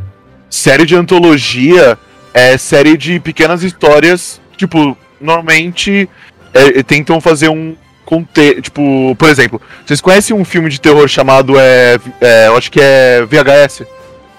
Não. Não, tá, vou explicar então. É, por exemplo, história de antologia, pegando, por exemplo, esse VHS como exemplo, como é? É, duas pessoas encontram uma fita VHS e começam a assistir, e elas encontram várias histórias separadas, sem nexo, sabe? São histórias únicas, que tem começo, meio e fim, e são histórias curtas, sabe? E são várias histórias separadinhas e cada uma tem sua, sua própria mensagem. E nesses filmes de antologia, eles fazem, por exemplo, que nem o VHS, são duas pessoas que encontram essa fita e elas veem o que aconteceu nessas fitas e a história das pessoas e no final meio que conecta tudo juntando com a história da pessoa que encontrou essa fita. E esses vi- essa série Star Wars Vision parece que vai ser uma história de antologia que vai contando histórias separadas e que deve ter uma história que vai juntar tudo, sabe? Tipo, ah, alguém encontrou umas holos mensagens, umas holos gravações e vai conectar tudo isso, sabe? Eu acho que vai ser ass- assim essa série. Nossa, sabe o que eu vi na cabeça agora? Hum. Aquele finalzinho do episódio 8, quando as crianças estão brincando contando a lenda de Luke Skywalker. É, talvez seja aí. Seria, Julião, sensacional, hein? Seria muito legal. Isso, isso é uma série de antologia, entendeu? Da hora, curti. Pô, legal o conceito de antologia aí, ainda mais assim, nessa versão meio anime, né? Que Oh, nossa, caralho do Star Wars. Puta, A gente vai esperar uma coisa de qualidade, viu? Porque tudo que é feito com anime geralmente é muito bom. sim. É, Parece já teve o mangá da Leia, né? Que, que é estilo oriental também, mangá, então. Eu só quero uma coisa, eu não quero que seja filler, eu quero que seja arco principal de anime. Se for filler de anime, aí tem um problema. É, eu, até, eu até também tenho aqui guardadas antigas a adaptação do episódio 1 é, e 4, 5 e 6 em mangá que lançaram anos atrás. Anos não, década, pra dizer a verdade. Tem aqui. E é bem interessante a forma como eles adaptaram a trilogia clássica no mangá. Ficou muito boa. Eu já vi falando disso. São muito bons mesmo. Eu, eu tenho eles aqui também, Julião. São, são bem legais. Sim, sim. Dado que a, a Lucasfilm está com dificuldade em adentrar, né? Que é um, um mercado oriental. Então eles estão partindo mais para esse lado. Eu acho que vai ser bem interessante o que a gente vai ver. E eu também tenho um problema, pro- problema com filler. Não quero que seja filler, quero que seja história de verdade. Naruto mandou abraços. Pô, imagina um episódio do, do Vision. Não, do Luke Skywalker fritando o ovo que nem o Itachi. no Naruto. Ah, não, pelo amor de Deus. Não, ah, não. não, não. Nossa, cara, Não, ele tirando leite, ele tirando leite azul. É o Luke Skywalker fazendeiro. Luke Skywalker fazendo bolo de leite azul. É Ah, isso. Aí até eu vou querer ver. Não, eu não ia querer, não. Ah, genial, genial, genial. Me amarrei, Luke então. Skywalker fritando um ovo. Me amarrei, então. Bem estilo Jojo. Nossa senhora, estilo Jojo. Estilo Jojo. Da força. Nossa senhora. Não, e você viu que eles, é, pelo menos na divulgação, eles falaram que os maiores estúdios japoneses, né, e os maiores artistas japoneses já vão contribuir, né? Cara, Tipo, imagina um estúdio Ghibli da vida. eu ia falar isso. Mano, se o Studio Ghibli Cara. fizer. Cara, nossa. House, Table. Sim, Nossa, sensacional. sim. A Disney podia contratar um diretor oriental pros filmes, né? Só, só não, só não chama o criador do Bleach, pelo amor de Deus. Só não Ah. chama ele. Só uma curiosidade também, é, já que o Léo falou do diretor oriental. A Squadrons, a Pat Jenkins, ela também tem o mérito de ser a primeira diretora mulher a dirigir um filme, viu?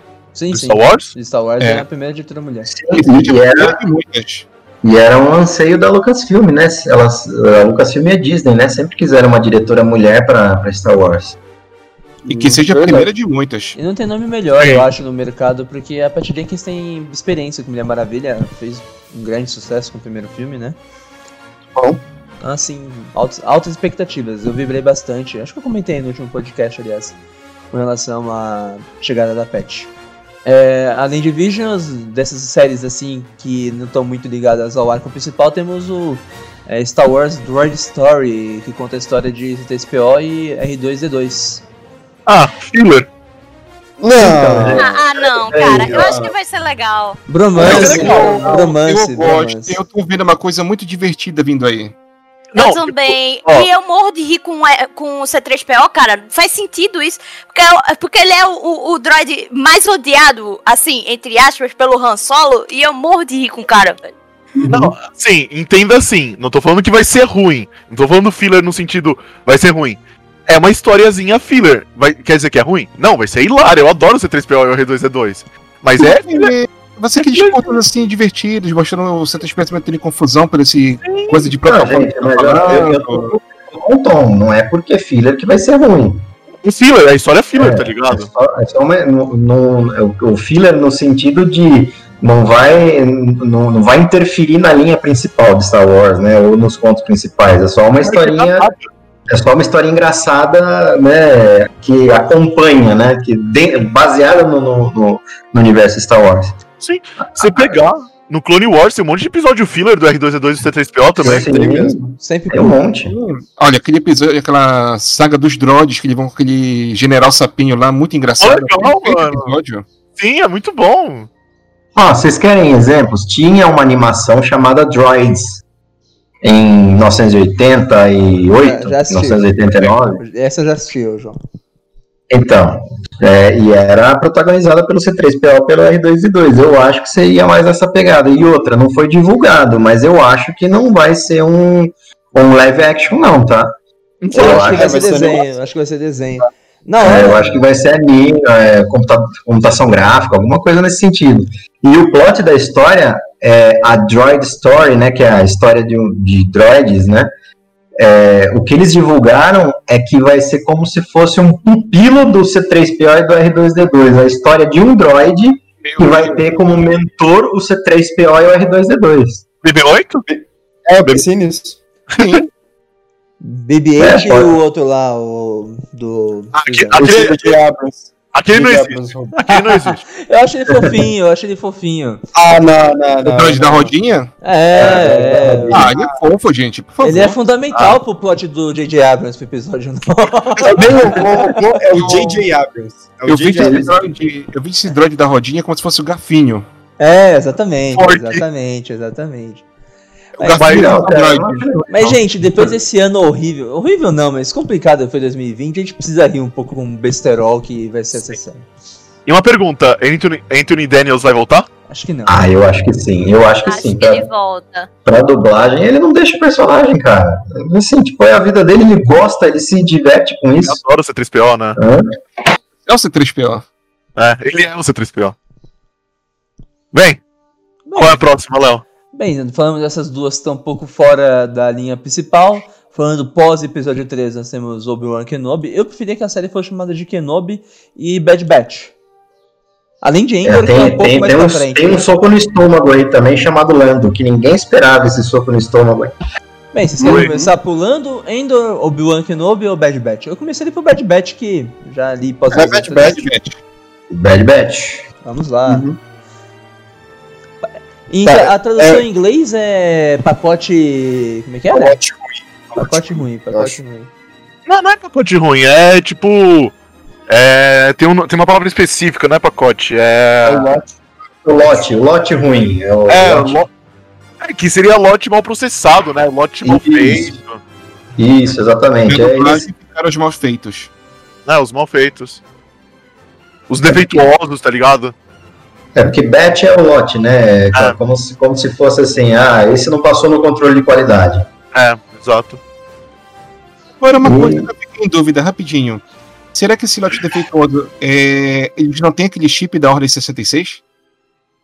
Acho que Cara, eu acho que não, porque pelo que a gente viu ali no, no teaser trailer, a Ordem 66 é dada E eles eles estão em missão ali, eu acho que, que contrária, dá a entender que é contrária pelo, pelo trailer, pelo menos, né? A Ordem 66. E outra, o Echo tá lá na. tá lá na. Isso, tá, tá no grupo. Ou seja, é pós o acontecimento de- do, da sétima temporada de Clone Wars. Porque o, o Echo é resgatado por eles, né? E o Echo, não, o Echo é o, o primeiro que não tem o chip. É, inclusive é ele quem descobre, né? Todo o plot lá do chip da Ordem 66 e Fives? é o responsável por- pelo Rex tirar os chips dele, né? Com Não era o. Fives? Não era o Fives, João? Era o Fives. Fives? Ué, mas Five- eu. Ah, é, era o Five. É o Fives que dá tipo aquele bug nele E- e o... a investigação acontece que o outro parceiro do Fives descobre do, do chip. É que dá, o, aquele cara lá, o melhor amigo do Fives, ele mata aquela Jedi que era gêmea. Isso, é, aí o. Fives vai com Tem ele pra.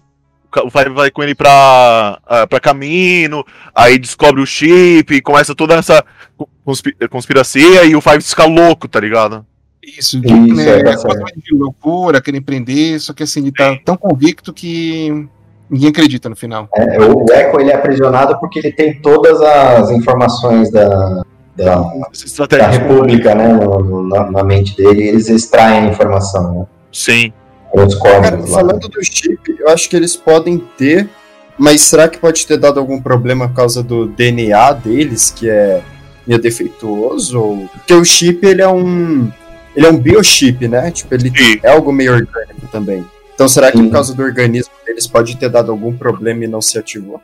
Claro, eles teriam morrido, né? Porque foi o que aconteceu com o melhor amigo do Fives. O dele foi defeituoso e ele morreu por causa disso. É, não, mas no caso deles, tipo, ele não funcionou, sabe? Ele só deu Tipo, pane e parou de por funcionar. isso que eles são os mal feitos, que essa programação não, não iria dar certo. Sim. Uhum. Mas no trailer pareceu que era pós Ordem 66, né? Não, é pós. Só que no caso o chip deles não, não se ativou, sabe? Ele não, Ou não existe, né? Ou não existe. Ou Ah, eu acho que eles botassem. Eu não acho ou que eles. Não. É depois, tá ligado? Eles fizeram. Eles, eles não davam com Jedi também, né? Ô, ô, gente, ali parece todo mundo maluco. Acho que eles tiraram o chip na marra mesmo, viu? Enfiou a mão na cabeça e puxou. Porque Senhora. se vocês perceberem ali, todo mundo meio malucão, né? É verdade. Meu esquadrão favorito, diga-se de passagem. Favoritos também.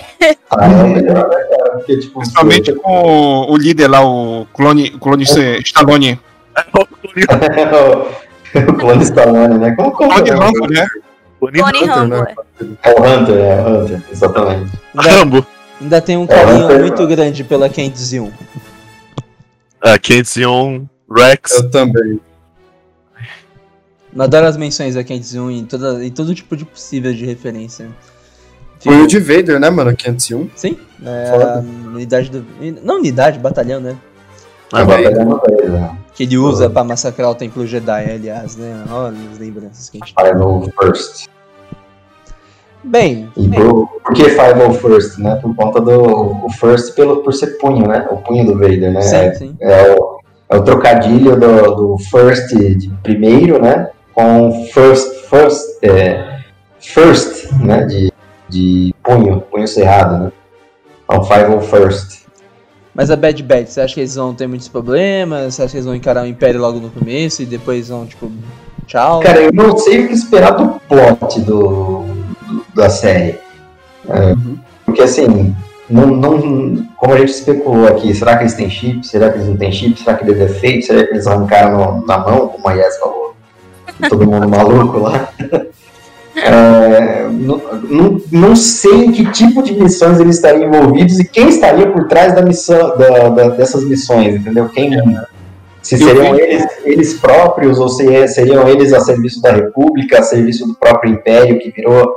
Você vê ali que tem a Ordem 66 e tem a- o discurso do Palpatine é, ascendendo ao Império, né? Transformando, transformando a, a República em Império. Então, eles estariam a serviço do Império? Não dá pra saber. Tava especulando em caçadores de recompensa, né? Eu vejo demais como os mercenários. Eu ia falar uma coisa disso. E a Fennec no trailer?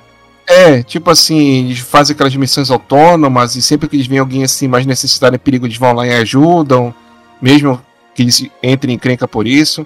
É quase como se fosse uma versão assim dos mercenários que a gente viu no cinema. Mas onde que a Aí- Fennec encaixaria nisso tudo, vocês vocês acham? Ela aparece no trailer. Ela era do Império. Talvez ela tivesse. Talvez a Bad Batch, tipo, eles não fizessem parte do Império em nenhum momento. E o Palpatine ou alguém do alto escalão do Império chamasse ela pra matar eles, que talvez eles estivessem bagunçando os planos do Império e ela ficasse encarregada disso. Ó, gente, lembra que a, a- ela fala que a Fennec, no episódio do Mandaloriano, ela fala que ela é procurada pelo, ah, é, pelo, pelo ISB lá, o Imperial Security Bureau, né? Então pode ser que venha daí que ela seja procurada. Se ela é procurada, com certeza a serviço do Império ela não tá. É, isso mesmo. É. Isso mesmo, isso mesmo. Vai ver o Império também esteja caçando eles por eles serem defeituosos. Pode ser. Ó, lembra que o Império desativou as células de clones, né? E começa a recru- recrutar humanos mesmo. Maior erro do Palpatine.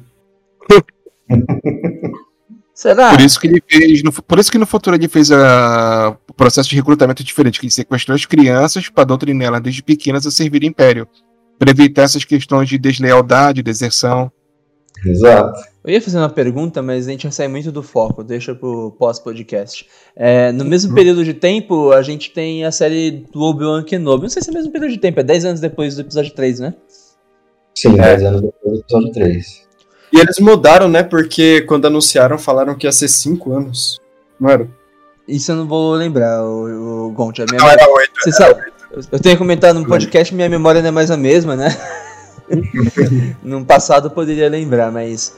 É, a gente estava comentando bastante, principalmente no Twitter, a questão do Hayden Christensen voltar e o rumor ainda, né? É, da do possível confronto entre ele e o Obi-Wan, né? Vader versus Kenobi. Eu não vejo como rumor, não, eu vejo como confirmado, cara. Porque assim, pelo que a gente viu, eu, não, eu acredito que a Alomet postou, a própria Deborah Show, que é a showrunner aí do Obi-Wan Kenobi, né? Ela, naquela.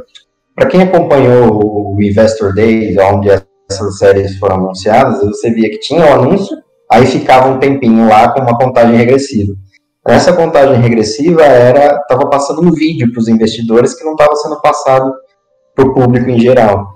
Nesse vídeo, né, é, foi descrito aí na, por vários sites especializados que a própria Deborah Show ela crava que vai existir um embate entre os dois, né, e que vai ser um embate a própria Caitlyn Kennedy depois quando ela volta ela fala que é a revanche do século. Ela não fala em que vai ter um embate, né?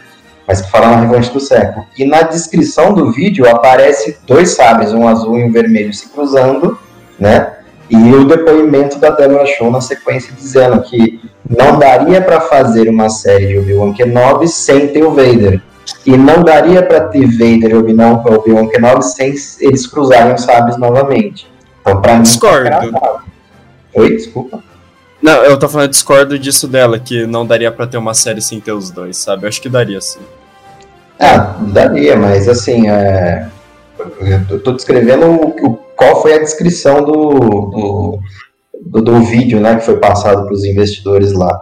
Então, para mim, tá cravado que esse encontro vai existir. Agora, que modo que vai ser encontro? Se vai ser sonho?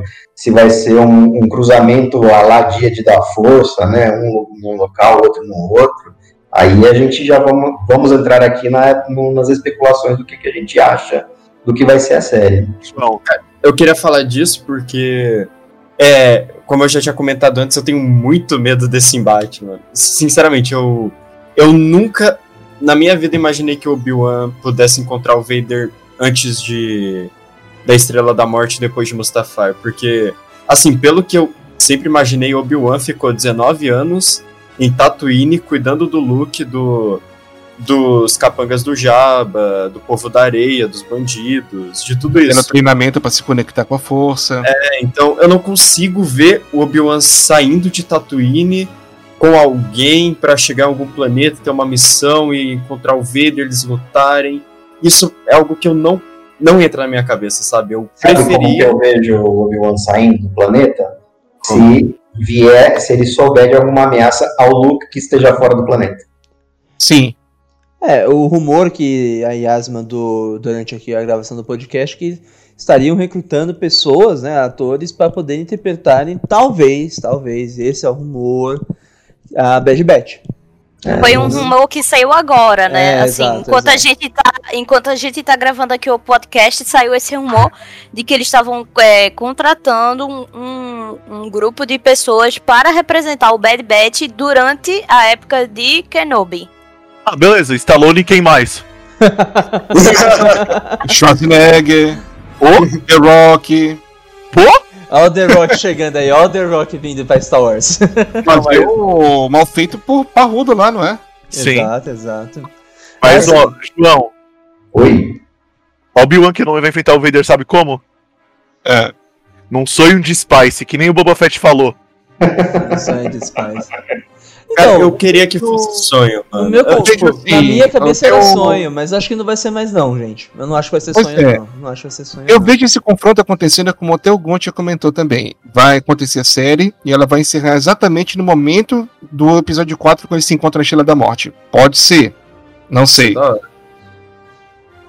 Cara, gente, assim, eu, acho, eu acho que o maior temor dos, dos fãs mais fervorosos é não fazer sentido aquela fala do Vader, né?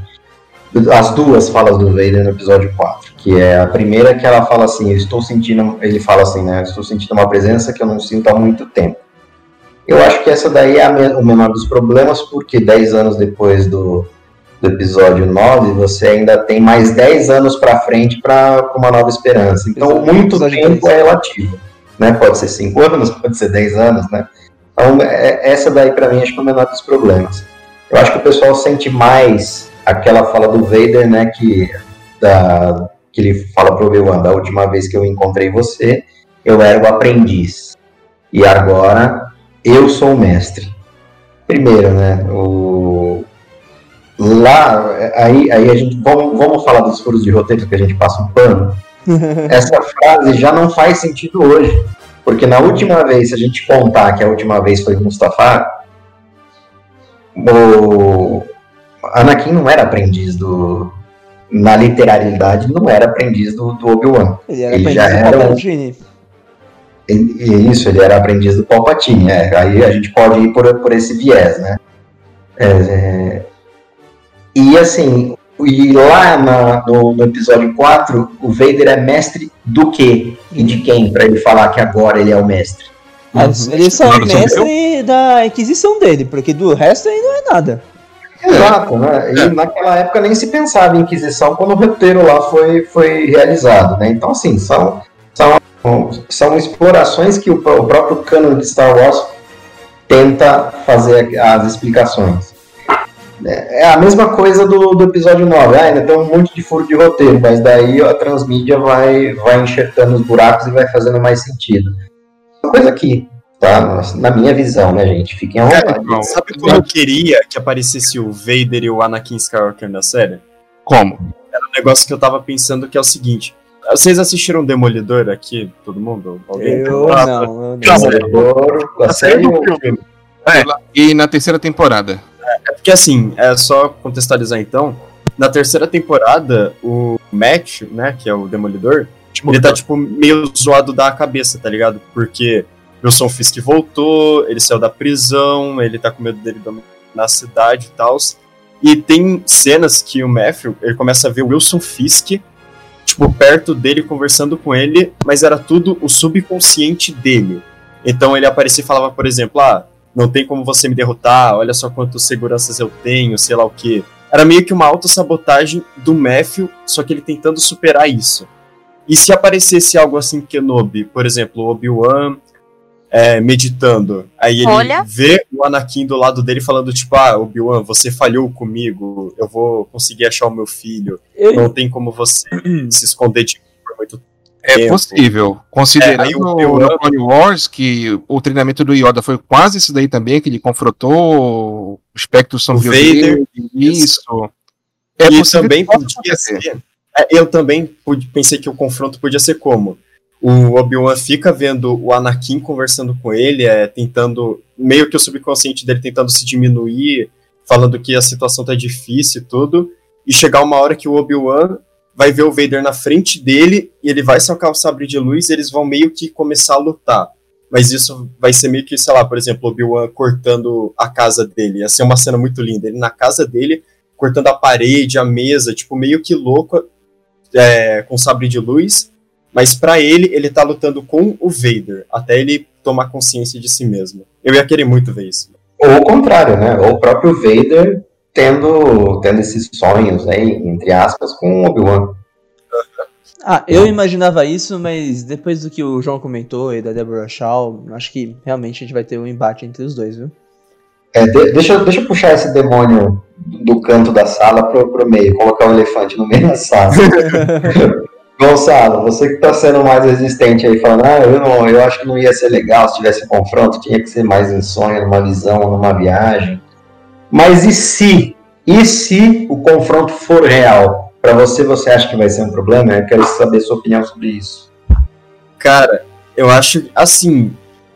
É, acho que depende como eles vão se encontrar, onde vai ser, o que pode rolar no diálogo, e o principal é como o, o Obi-Wan vai conseguir fugir do Vader, né? Porque ninguém vai ser derrotado em uma luta assim, porque senão acho que um dos dois estaria morto.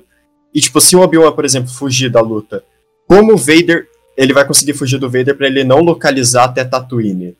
E porque só esse encontro pode fazer o Vader tentar perseguir o Obi-Wan, é, ficar louco, tentar matar ele e também, tipo, se o Obi-Wan voltar pra Tatooine e o Vader descobrir, já era, sabe? Ele contra o Luke e tudo. Acho Então, pra mim, pra ser bom, vai ter que. é, tipo assim, se for realmente ter, eles vão ter que explicar tudo certinho pra não dar esses furos de, de roteiro e o confronto vai ter que ser. Cara, eu não sei, é só vendo mesmo, eu não consigo, tipo, explicar direito como eu posso Eu achar que vai ser. plenamente. A história tem que ser muito bem trabalhada para você não criar mais furos de roteiro do que já existem na história original, né? Conta pra vocês. Diga lá, Júlio. Mas, Será que Lienin só faz uma ponta como Qui-Gon? Eu queria. Ah, mas aí afinal- não é muito Afinal, elemento. uma, afinal, uma das coisas do exílio do Obi-Wan era ele treinar pra se comunicar com o mestre dele. Eu não acho Sim. absurdo, mas eu não acho que ele vai aparecer. Acho que pode ter a conversa dos dois. A voz do, do Lion Nem Wilson. com voz, será que é possível? A voz acho que é possível. A voz, acho assim, uma meditação, ele conversando com o Obi-Wan, eu acho interessante. Até porque tem. Wilson já deu várias entrevistas falando que ele toparia na hora voltar pra Star Wars, hein? Até porque Pode acho que tem um livro que. Acho que é o livro do. Me fugiu o nome do Qui-Gon Jinn, que é. A, a introdução do livro é ele conversando com o Obi-Wan no deserto de Tatooine, não é? Ou qual que você diz, o mestre e aprendiz? Acho que é, não tenho certeza. né? Mas acho que a introdução é a conversa dos dois, não é?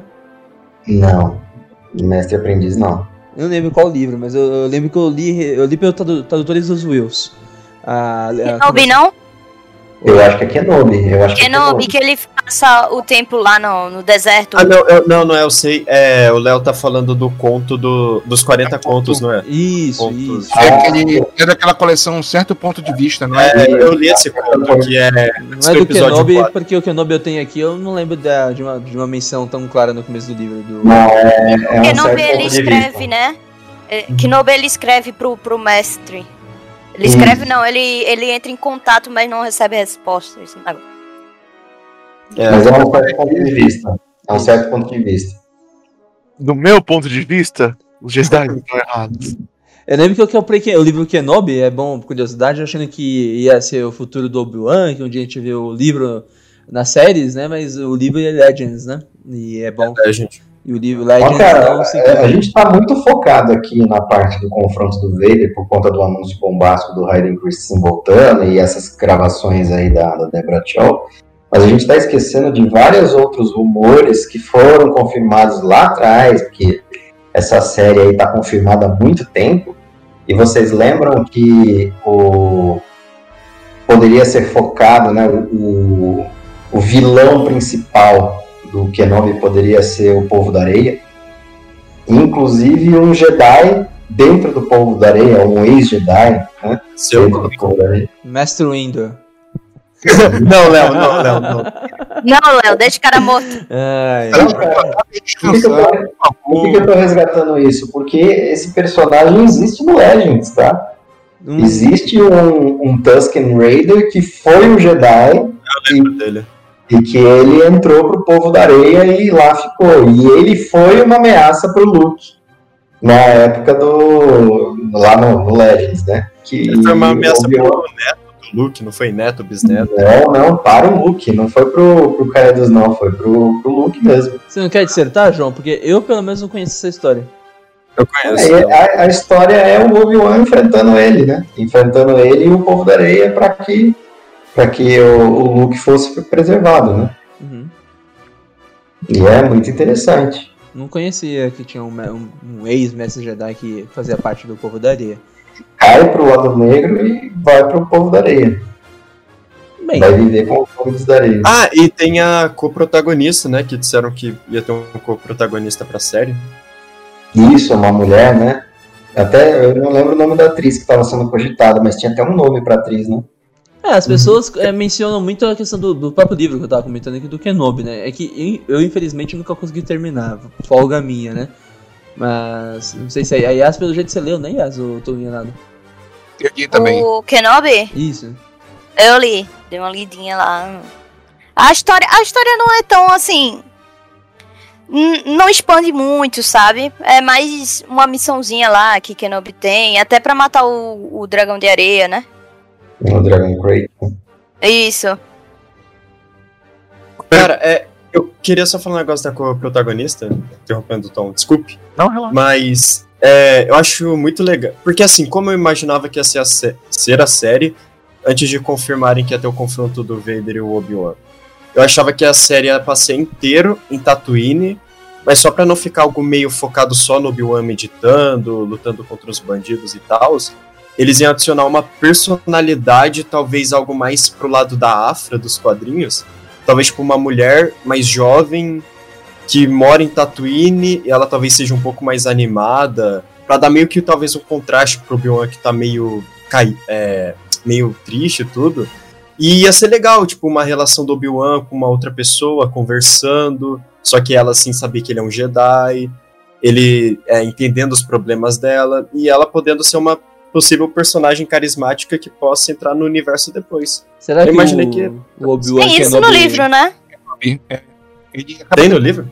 Tem. Tem, ele, Hum. ele interage sempre com uma mulher mais jovem que ela não conhece o passado dele, né? mãe tá sempre- solteira. É, ela, ela é mãe e ela tá sempre tentando, assim, tirar informações dele, não no, no sentido ruim, mas se aproximar dele, né? Ela fica intrigada com ele, pelo jeito Uhum. dele, pela postura, pelo Isso. forte mistério que ele tem. E ele acaba arrumando confusão com os fazendeiros de. Essas fazendas de umidade. Que eles acabavam assim, tendo um esquema ilegal de fingir que o povo da areia atacava, mas era coisa deles. E o único fazendeiro que se recusava a entrar no esquema eram Owen e Aberu. E ele também estava sempre tentando assim proteger os dois também, mesmo que de longe. Uhum. Será que o Obi-Wan Kenobi vai encontrar mais uma vez o amor?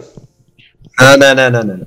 Falar isso, será que vai aparecer o primeiro amor do Kenobi como flashback? Primeiro amor? Ah, o, Satine? A Satine? Talvez, talvez. Seria Não, interessante. deixa a Satine lá, a história dela já foi contada. não Pô, mano, o maluco tá 20 anos sozinho no deserto. Deixa ele lembrar do amor dele pelo menos uma vez.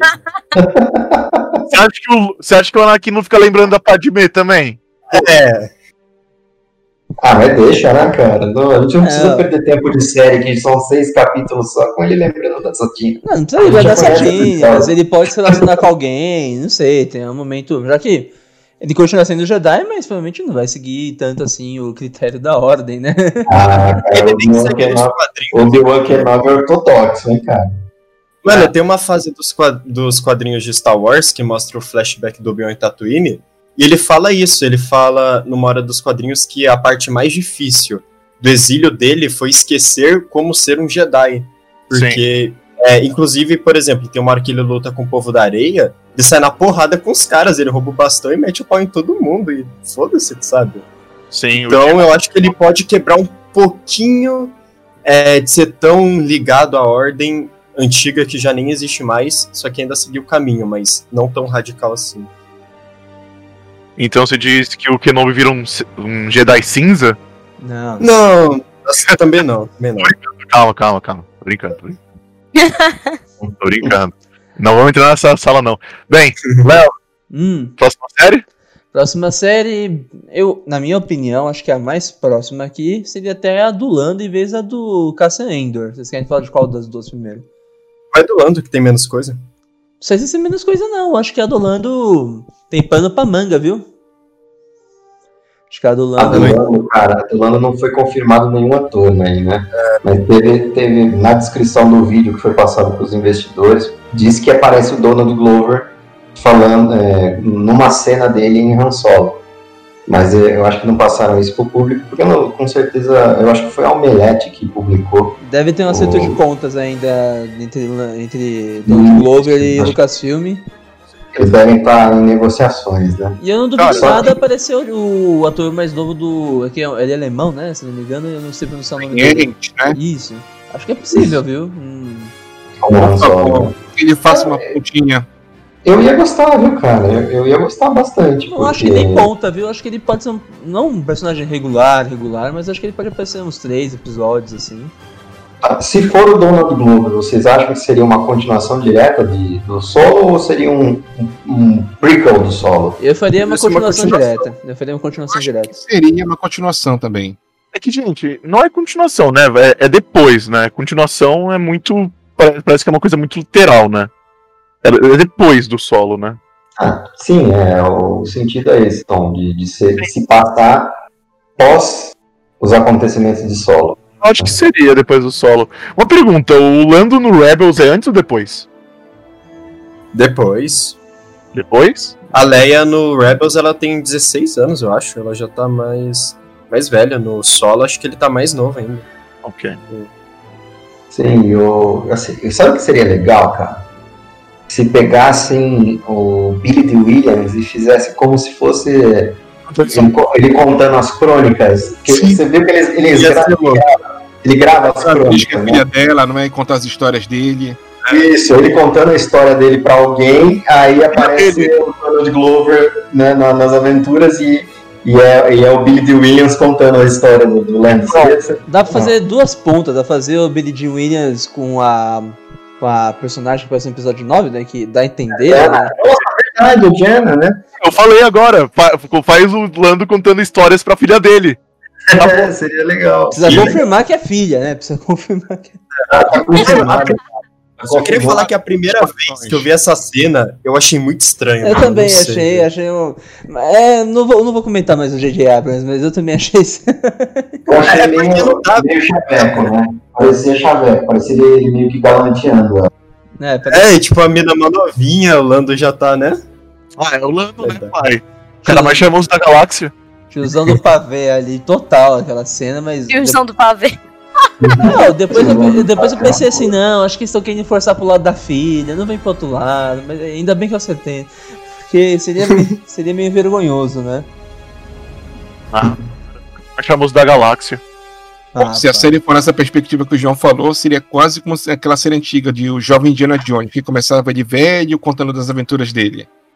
Sim. Ah, seria interessante. Eu, eu gosto da ideia e aí deixa o Donald Glover tocar a série, porque não precisa de muito tempo de câmera do Billy D. Williams. No máximo a voz dele, né? Dá pra mandar por WhatsApp. Voiceover. Nossa. Mas, cara, o problema disso é o Donald Glover, cara. Ele é muito culpado. Tipo, mano, muito culpado. Ah, mas cada temporada faz seis episódios, cinco episódios, tá suave. Não, agora, agora tem uma pergunta muito mais importante. É uma série ou uma minissérie isso? Ah, eles não confirmaram, acho que é série, né? Cara, se vai ter mais de uma temporada dessa série? Tipo. Não, não dá pra, eu, não, eu não vou cravar porque aí eu estaria sendo hipócrita, né? Mas acho que é uma série, eu acho, é a opinião minha, acho que vai ser série. A minha opinião é que eu acho que é uma minissérie, cara. Vai ser isso e acabou, tá ligado? Pra minissérie tudo bem também, da mesma forma. O pessoal tá afim. É, é, é o que o. Me fugiu o nome dele, o Borgo do Omelete falava. Eu sou fã e quero service. Perigoso. Vocês ficam muito. Tá tudo muito perigoso, cara. Pelo amor de Deus. Vocês- Ô, Gonçalo, você é jovem, mano. Você é mais jovem que eu, mano. Vamos, curte a vida. olhe pra cara do perigo e ria. É, curte a vida. Segue o fluxo. Ok, vamos ver no que vai dar. Vamos Vai, abrir, vamos abrir uma catuaba e curtir a série do Landa. Vai. Ó, veja, veja pelo meu lado, né? É muito melhor você se divertir com aquilo que foi entregue, né? tentar buscar o divertimento naquilo que foi entregue, do que você buscar a crítica e não se divertir com, em nada com o que foi entregue. Né? É, Ui, exatamente, exatamente. ui, ui, farpas, senti farpas. Exatamente, exatamente. Porque querendo ou não, mais uma vez, tá presente lá, né? Não dá pra mudar. Bem, alguém quer mais falar alguma coisa do Lando? Hum, Eu não tenho muito o que falar. Eu não, eu não sei realmente o que esperar da série, então. É muito charmoso, tem mais capas. Se eles se baseassem nos quadrinhos do Lando, nos quadrinhos do Lando seria sensacional, porque os quadrinhos do Lando são ótimos, cara. Eu nunca. As duas séries que saíram aí recentemente pela Marvel são sensacionais. Procurem. Procurem que vocês não vão se arrepender. Ok. É mu- muito bom, porque é essa pela- pegada Lando Calrissian mesmo. Ele gravando as crônicas enquanto ele tá vivendo as missões. É muito bom. A próxima série, gente, é, é do Cassian Endor, Endor, né? Eu queria que vocês falassem bem brevemente pra gente ter espaço pra falar da, da Acolyte, porque a- acho que essa série aí é fundamental pro universo de Star Wars. É o Endor? Você tá falando? Não, não, não. É. The Acolyte pra mim é fundamental, mas vamos, Ah, vamos, vamos falar. Acolyte por último. tá? Isso, isso, vamos Vamos. por último. Então vamos falar de Endor. Eu não tenho muita perspectiva, não. Eu, eu gosto da ideia, eu vou me divertir, mas não tenho muito. Eu gosto da ideia porque eu acho assim, é- é- você vê que tá mais ligado à espionagem, um negócio mais sério dentro de Star Wars, né? Porque o arco do, do Cassian Andor lá em Rogue One, se vocês- resgatarem esse arco, é o cara que faz de tudo, inclusive usa meio não muito ortodoxo, não, não, não- não muito Legais.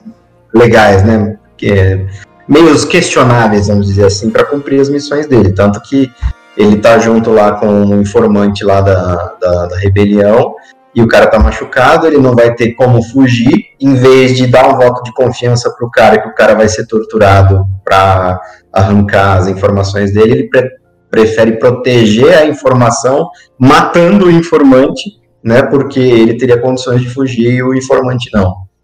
Então, assim, eu, e, e ele dá a entender que muitos deles, né, que são as pessoas que, que vão, que, que viram, né, o Rogue One, né, lá no, no filme, que fizeram, fizeram de tudo, inclusive coisas questionáveis aí pela, pela rebelião.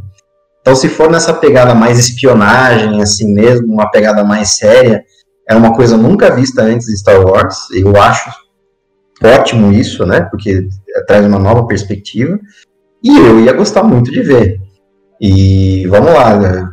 gente, se vocês lembrarem, é, há não muito tempo atrás, Mandaloriano não era visto com bons olhos, e olha no que deu. Não. Uhum.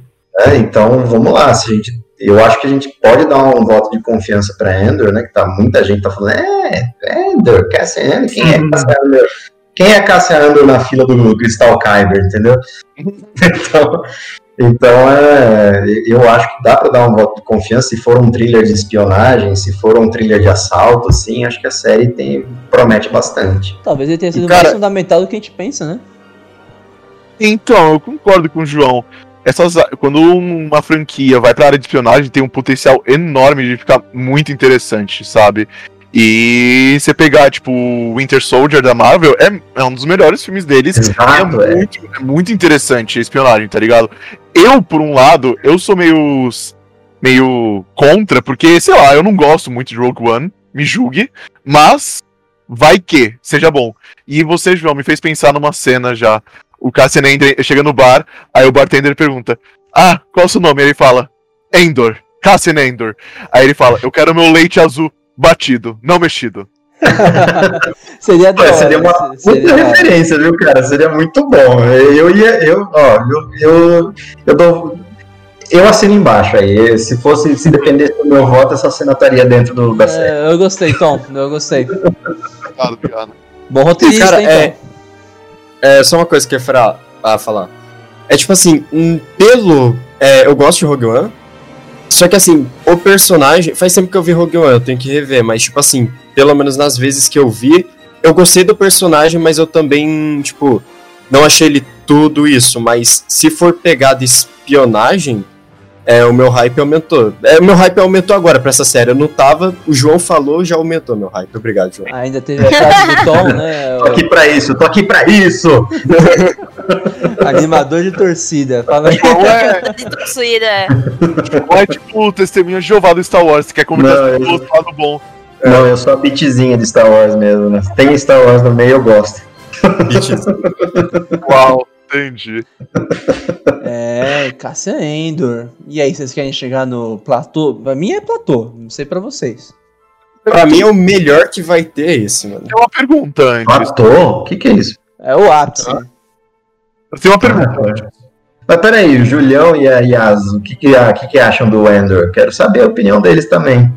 Eu gosto do personagem, mas acredito que eles vão seguir com a parte assim. Porque ele comenta, né, no filme que ele, ele é, é, trabalha pra. É, é pra resistência, né? Não, Pra pros rebelião, pra rebeldes. rebelião. Pra rebelião. Desde os seis anos. E aí eu acho que eles vão partir pra essa parte, assim, mostrar um pouco da, da vida. De como foi a infância dele. Não necessariamente vai ser sobre a infância dele, mas vai trazer flashbacks que, que a gente é, vai poder aprender um pouquinho sobre aquela época e é, eu acho que como o João falou pode ser interessante a pegada espionagem nessa, nessa série, né? Vai é, vai trazer algo que a gente nunca viu em Star Wars e é isso que eu quero ver no momento, sabe?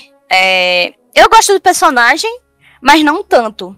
Mas é, acredito que com a série a- esse conceito possa melhorar. Tem potencial, né? Tem potencial, tem potencial pra fazer uma coisa boa aí. Vem aí. Vem aí, vem Na aí. minha opinião agora. Fala, Julião. Tá, não, é basicamente tudo isso. Eu acredito que seja uma série que vai focar na espionagem. É, pega todos esses pontos que vocês falaram. Digo mais que ela vai mostrar um lado assim não tão glorioso da rebelião. Algumas missões que até o Cassian pode se questionar de o quão parecido a rebelião está sendo com o Império, é, em termos assim de atitudes, essas coisas. Pode ter alguns flashes também mostrando essa infância do Cassian, do Cara, você treinamento. pegou num ponto muito bom, Julião, porque lembra que a gente tava falando ontem do maniqueísmo de Star Wars, de o que é bem é, é o que é bom é bom, o que é mal é mal. Essa Sim. série poderia tocar muito nesse ponto, né? Trazer o, o lado não tão, tão Bonito.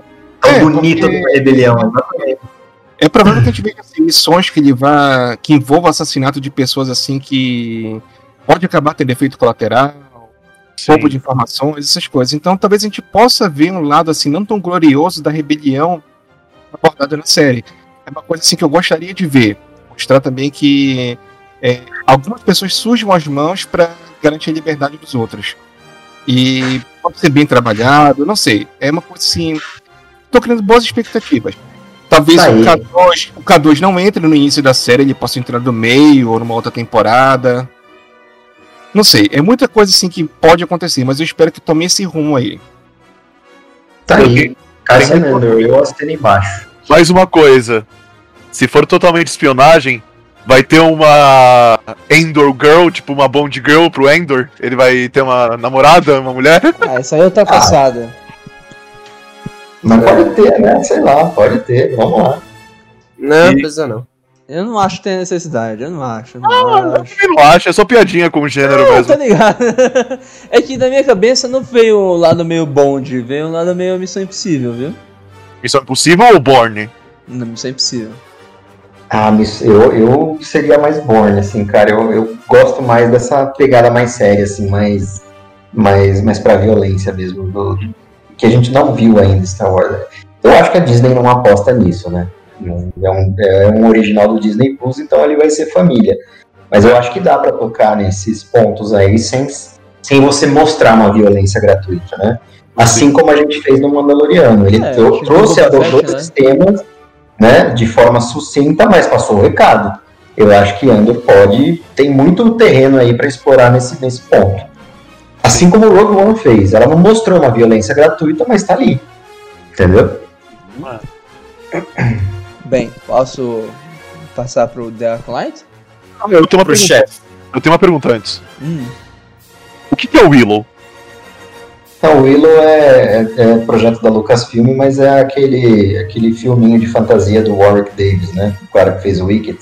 Não tem nada a ver com Star Wars. Ah, tá. E Children of Blood and Bone? Também não. Também é não. um original, Ah, não não. tem nada a ver com Star Wars. É um Nem Indiana. Jones, tá? Indiana Jones não é do universo Star Wars. É, Children of, of Blood and Bone é um original da Lucasfilm. É um projeto como se fosse uma tentativa de trazer, de criar uma nova franquia. Uhum. Entendi, eu não sabia que eu não tinha visto nada sobre esses dois, eu tava em dúvida. É, Ok. cê- vocês estavam comentando do original Disney Plus? A única série que não tem a logo do original Disney Plus é Visions, hein? Kenobi também não tem, Rangers of the New Republic não tem, Ahsoka não tem. Eu acho que isso é só pela divulgação mesmo. É, eles vão colocar depois. Bem, fica aí a observação. Mas vamos entrar no Drácula. Estou empolgado. Tô muito. Tô empolgado porque. João, você quer dar a sua- a descrição que você estava comentando com a gente na Nonete? Para poder introduzir o Ah. tema? É a série que mais me intriga. Por que é a que mais me intriga? Porque assim, o que, que a gente sabe dessa série? Eu fui resgatar o que a gente já publicou na Lonete sobre ela. Primeiro de tudo, é uma série que vai ter uma diretora mulher, né? Que é- eu esqueci o nome da diretora, né? Que ela foi responsável por fazer a boneca russa lá para Netflix, né? The Russian Doll. E eu lembro que a gente divulgou que seria com uma protagonista feminina. Então a gente já poderia, se, é, se a gente fez o, o- o trabalho certinho, se esses rumores se mantiverem, né? a é, o acolyte, o, o acólito aí é feminino, né? Então seria uma protagonista feminina que seria um acólito. Agora, o termo acólito e a escolha do termo pela Lucasfilm e pelo History Group aí, que com certeza apoia todos esses projetos, né? O History Group, para quem não conhece, é um grupo liderado ali pelo Pablo Hidalgo e outros né, funcionários da Lucasfilmes para manter o cânone interligado, para manter a coerência do transmídia, né? É, a escolha do termo acólito, para mim, é muito intriga- intrigante. A série já foi divulgada que vai se passar no final do High Republic.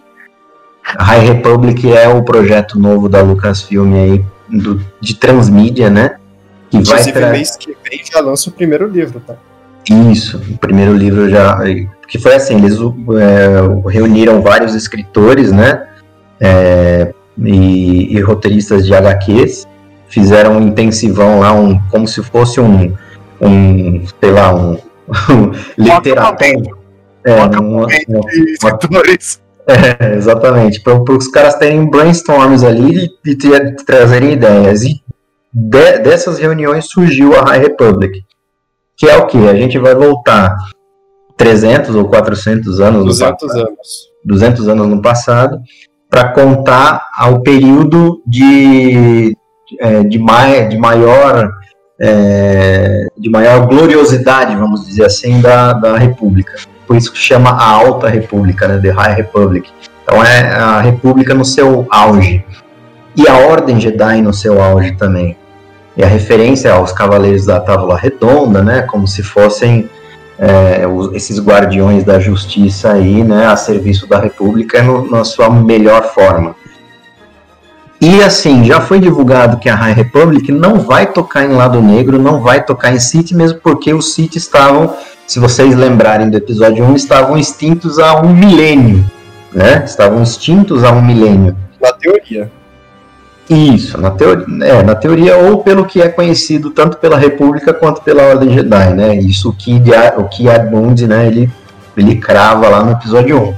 Eles estavam extintos há um, um milênio. E que eles só retornam lá no episódio 1, né, com a aparição do Darth Maul como aprendiz do Darth Sidious. E qual que é a, a ligação aqui? A Acolyte foi estabelecido que a linha do tempo é no final da High Republic, ou seja, depois do arco de histórias da High Republic. Então seriam ali nos, entre 200 anos, 100 anos antes do episódio 1. Em- e, e também foi estabelecido que é alguém flertando com o lado, o lado negro, né? Que a gente vai ter alguém descobrindo o lado negro da força, né? Será que descobrindo novamente? E o termo me chamou muita atenção porque a escolha dele, acólito, é, tanto no Legends quanto no Canon, acólito é o capanga, o capacho do Sith. Eles não são aprendizes.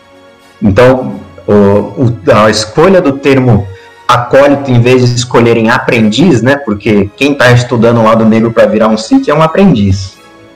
O acólito é o capacho. Vamos lá. Quem são os mais conhecidos aí como acólitos? Ventress. O Aventress, exatamente. Cavaleiros de Rain? Os Cavaleiros de Rain não são acólitos, né? Nossa Ele... senhora. Eles não. existem ainda? É, eles não são usuários da força. O único usuário da força era o, o, o Ren, né? O que se auto-intitula Ren, que é. Por isso que são os cavaleiros dele, né? É, que é o Kylo Ren, que era, na verdade, um, um, um Sith, né? Porque ele é. tinha uma história que o JJ ele falou que, os que todos os cavaleiros de Ren tinham acesso à força? Não. Tinha dizendo que eles não eram Sith né? Eu tinha, tinha reportagens e entrevistas deles dizendo que eles não eram Sith. E, e que o e que o, o Snoke também não era um Sith, né? Mas se era ou não era, para mim era porque ele era ele era o mandado lá do Palpatine. Mas o termo acólito, né? O Avengers lá é o capacho. Para que, que eles são usados, né? Eles são usados para as missões de de infiltração, eles são usados para missões de assassinato, né? Para fazer o trabalho sujo que o, que o Sith acha que não é tão importante, mas necessário. Então ele pega lá o seu capacho, o seu capanga e fala, ah, vai lá e faz isso, e se você falhar, você morre. Que é o que a Ventress faz toda hora, que depois o, o Savage, isso, o Savage Opress também vira um acólito aí. E tanto no Legends quanto no, no, no cânone, esse termo é utilizado para designar essas pessoas, que não são Siths, mas são capangas e usuárias do lado negro da força. Então é muito intrigante para mim, porque assim, é numa época que os Siths estariam teoricamente extintos, e esse termo acólito aí de uma pessoa que mexe com o lado negro. Aí muito está se especulando, né? O pessoal vem falando aí na, nas internets da vida que poderia haver uma participação aí do Darth Plagueis, né? Eu não acredito muito, né? Eu, eu não, não sei se eles abordariam isso. Seria até interessante, mas não daria para você chamar o, o Darth Plagueis de acólito, né? Porque ele não é, ele é um Sith, um Sith formar tanto que a regra de dois segue com com Darth Plagueis e que em que o aprendiz ele toma o Chief Palpatine como o aprendiz dele, né? Uhum. Então, por isso que me intriga muito o termo acólito. E eu acho que mais tem potencial de todas essas séries aí. Mas é Primeiro... interessante, João, o que você está falando, porque foi eu e a Yas, acho que o Julião também estava participando. Teve um dia que surgiu um rumor na parte da tarde na Holonet de uma possível nova série e eles estavam procurando uma atriz, tanto está falando do termo feminino, e que e você reforçou, não é um usuário da força, né? Ela não é um aprendiz. Tá sendo quase um assassino que trabalha pro Sif, correto? Exato. E tá é, ela, ela pode até ser usuária da força, como a Ventress é, né? O A Salvage também. E a especulação era exatamente essa, que haveria uma série de, de uma personagem feminina e que ela teria habilidades, é, no caso, habilidades é, artes marciais. Eu tô Isso, é. procurando aqui, se vocês estiverem falando, eu vou procurando aqui, por favor. Yas, pode, pode falar aí, o que, que você acha? Tu me pega de surpresa, porque. é, assim, não, eu não tô esperando muito dessa série, falando sinceramente, mas eu acredito que, como é, eles estão tentando encaixar todo o, que, o, o canon de uma forma coerente pra gente, é, eu acredito que possa ser sim essa, essa moça que o Léo comentou que ela vai ter é, esses, essas habilidades de artes marciais e é, se juntar com a parte da, da força, né? Como você falou do, do alcoólito, que ele é mais como se fosse um assassino do Sith. Então, é, é condizente, sabe? Pelo menos com o rumor que a gente já viu. Ele, ele se encaixa direitinho. Então, o que a gente tem que saber é será que essa série vai, vai ser boa? tenho medo, tenho um certo medo aí nessa série aí. Olha, acabei de achar aqui, Yas. Eu lembro que eu estava até comenta- conversando junto quando a gente fez essa postagem. É a Leslie Headland, que é a produtora dessa série, né? Isso. Então é, Isso. é, qua- é quase confirmado que é, é aqui, ó. Segunda deadline. Isso aí, em quando que a gente postou isso? 6 de novembro. É a- uma série está em desenvol- desenvolvimento e teria o foco numa personagem feminina que usaria artes marciais. A Leslie estaria na frente do projeto. E a atriz que está sendo especulada na época é a atriz Sophie Thatcher. Que também estaria ligada à série The Mandalorian, mas pelo jeito esse rumor acabando cair, caindo por terra, né? Então temos aí uma futura possibilidade. Essa atriz, a Sophie Thatcher, talvez participando dessa série. Você é a protagonista dessa série, né? E me chama a atenção também o logo da série, gente. Eu, se vocês quiserem Isso, comentar. Eu ia falar isso aí agora, que tem um. Ela tem um. um, um, é, um corte, né? É, parece um corte que parece um, um sabre de luz que passou por ali. Hum, É claramente um sabre de luz, é um corte meio caracterizado, assim, né? Isso. É, Cara, é uma série misteriosa, viu, cara? Vou, vou dizer aqui. É a que mais me intriga, é a que, que- a que eu mais me surpreendi. Cara, eu só queria perguntar uma coisa aqui que eu acho que a gente vai descobrir isso mais pra frente, né, na série. Mas eu só queria pensar, tipo, o que exatamente define a Alta República pra República? Aí eu pensei, será que pode ser a criação dos, do grupo separatista? Eu acho que é mais assim, a, a, a fase de mais sucesso, de mais prestígio da República. Eu acho que por isso Alta República, né? Sim, mas, tipo, o que seria o divisor de águas? Seria, tipo, a criação dos separatistas, aí com isso a influência da República diminuiria, aí entraria na era da República normal que a gente vê nos filmes. Seria isso? Ah, eu acho que sim, pode até ser. Mas é, é, claramente ela começa a perder prestígio em alguma, algum momento, né? Sim. E, e como ficou estabelecido aí, o acólito se passaria nessa época. Talvez por influência do acólito, olha que viagem, hein? Por influência desse acólito, a, a República começaria a perder seu prestígio? Talvez ele seria o responsável pelos separatistas também? Daria um peso enorme, hein, gente, pra, pra essa série, hein? Seria sensacional, cara. Olha que, que chute no balde que a gente deu aqui, que talvez a gente acerte. Oi? E o Darth Raven. não, Ah, Raven vai, não. vai É, Revan seria. Se fosse pra estabelecer ele no- na linha do tempo aqui, seriam mil anos, né? Antes de. de- de- acho que de mil a dois mil anos, né? Antes do, do episódio 4. Então ele estaria muito. Seria muito anterior a. Vai a- demorar ainda pra. Ah, Ele vai ser ser. filme. Raven vai ser filme, eu acho, que vai, vou introduzir. Não, Mas, cara, sei lá. Legal essa série, mas.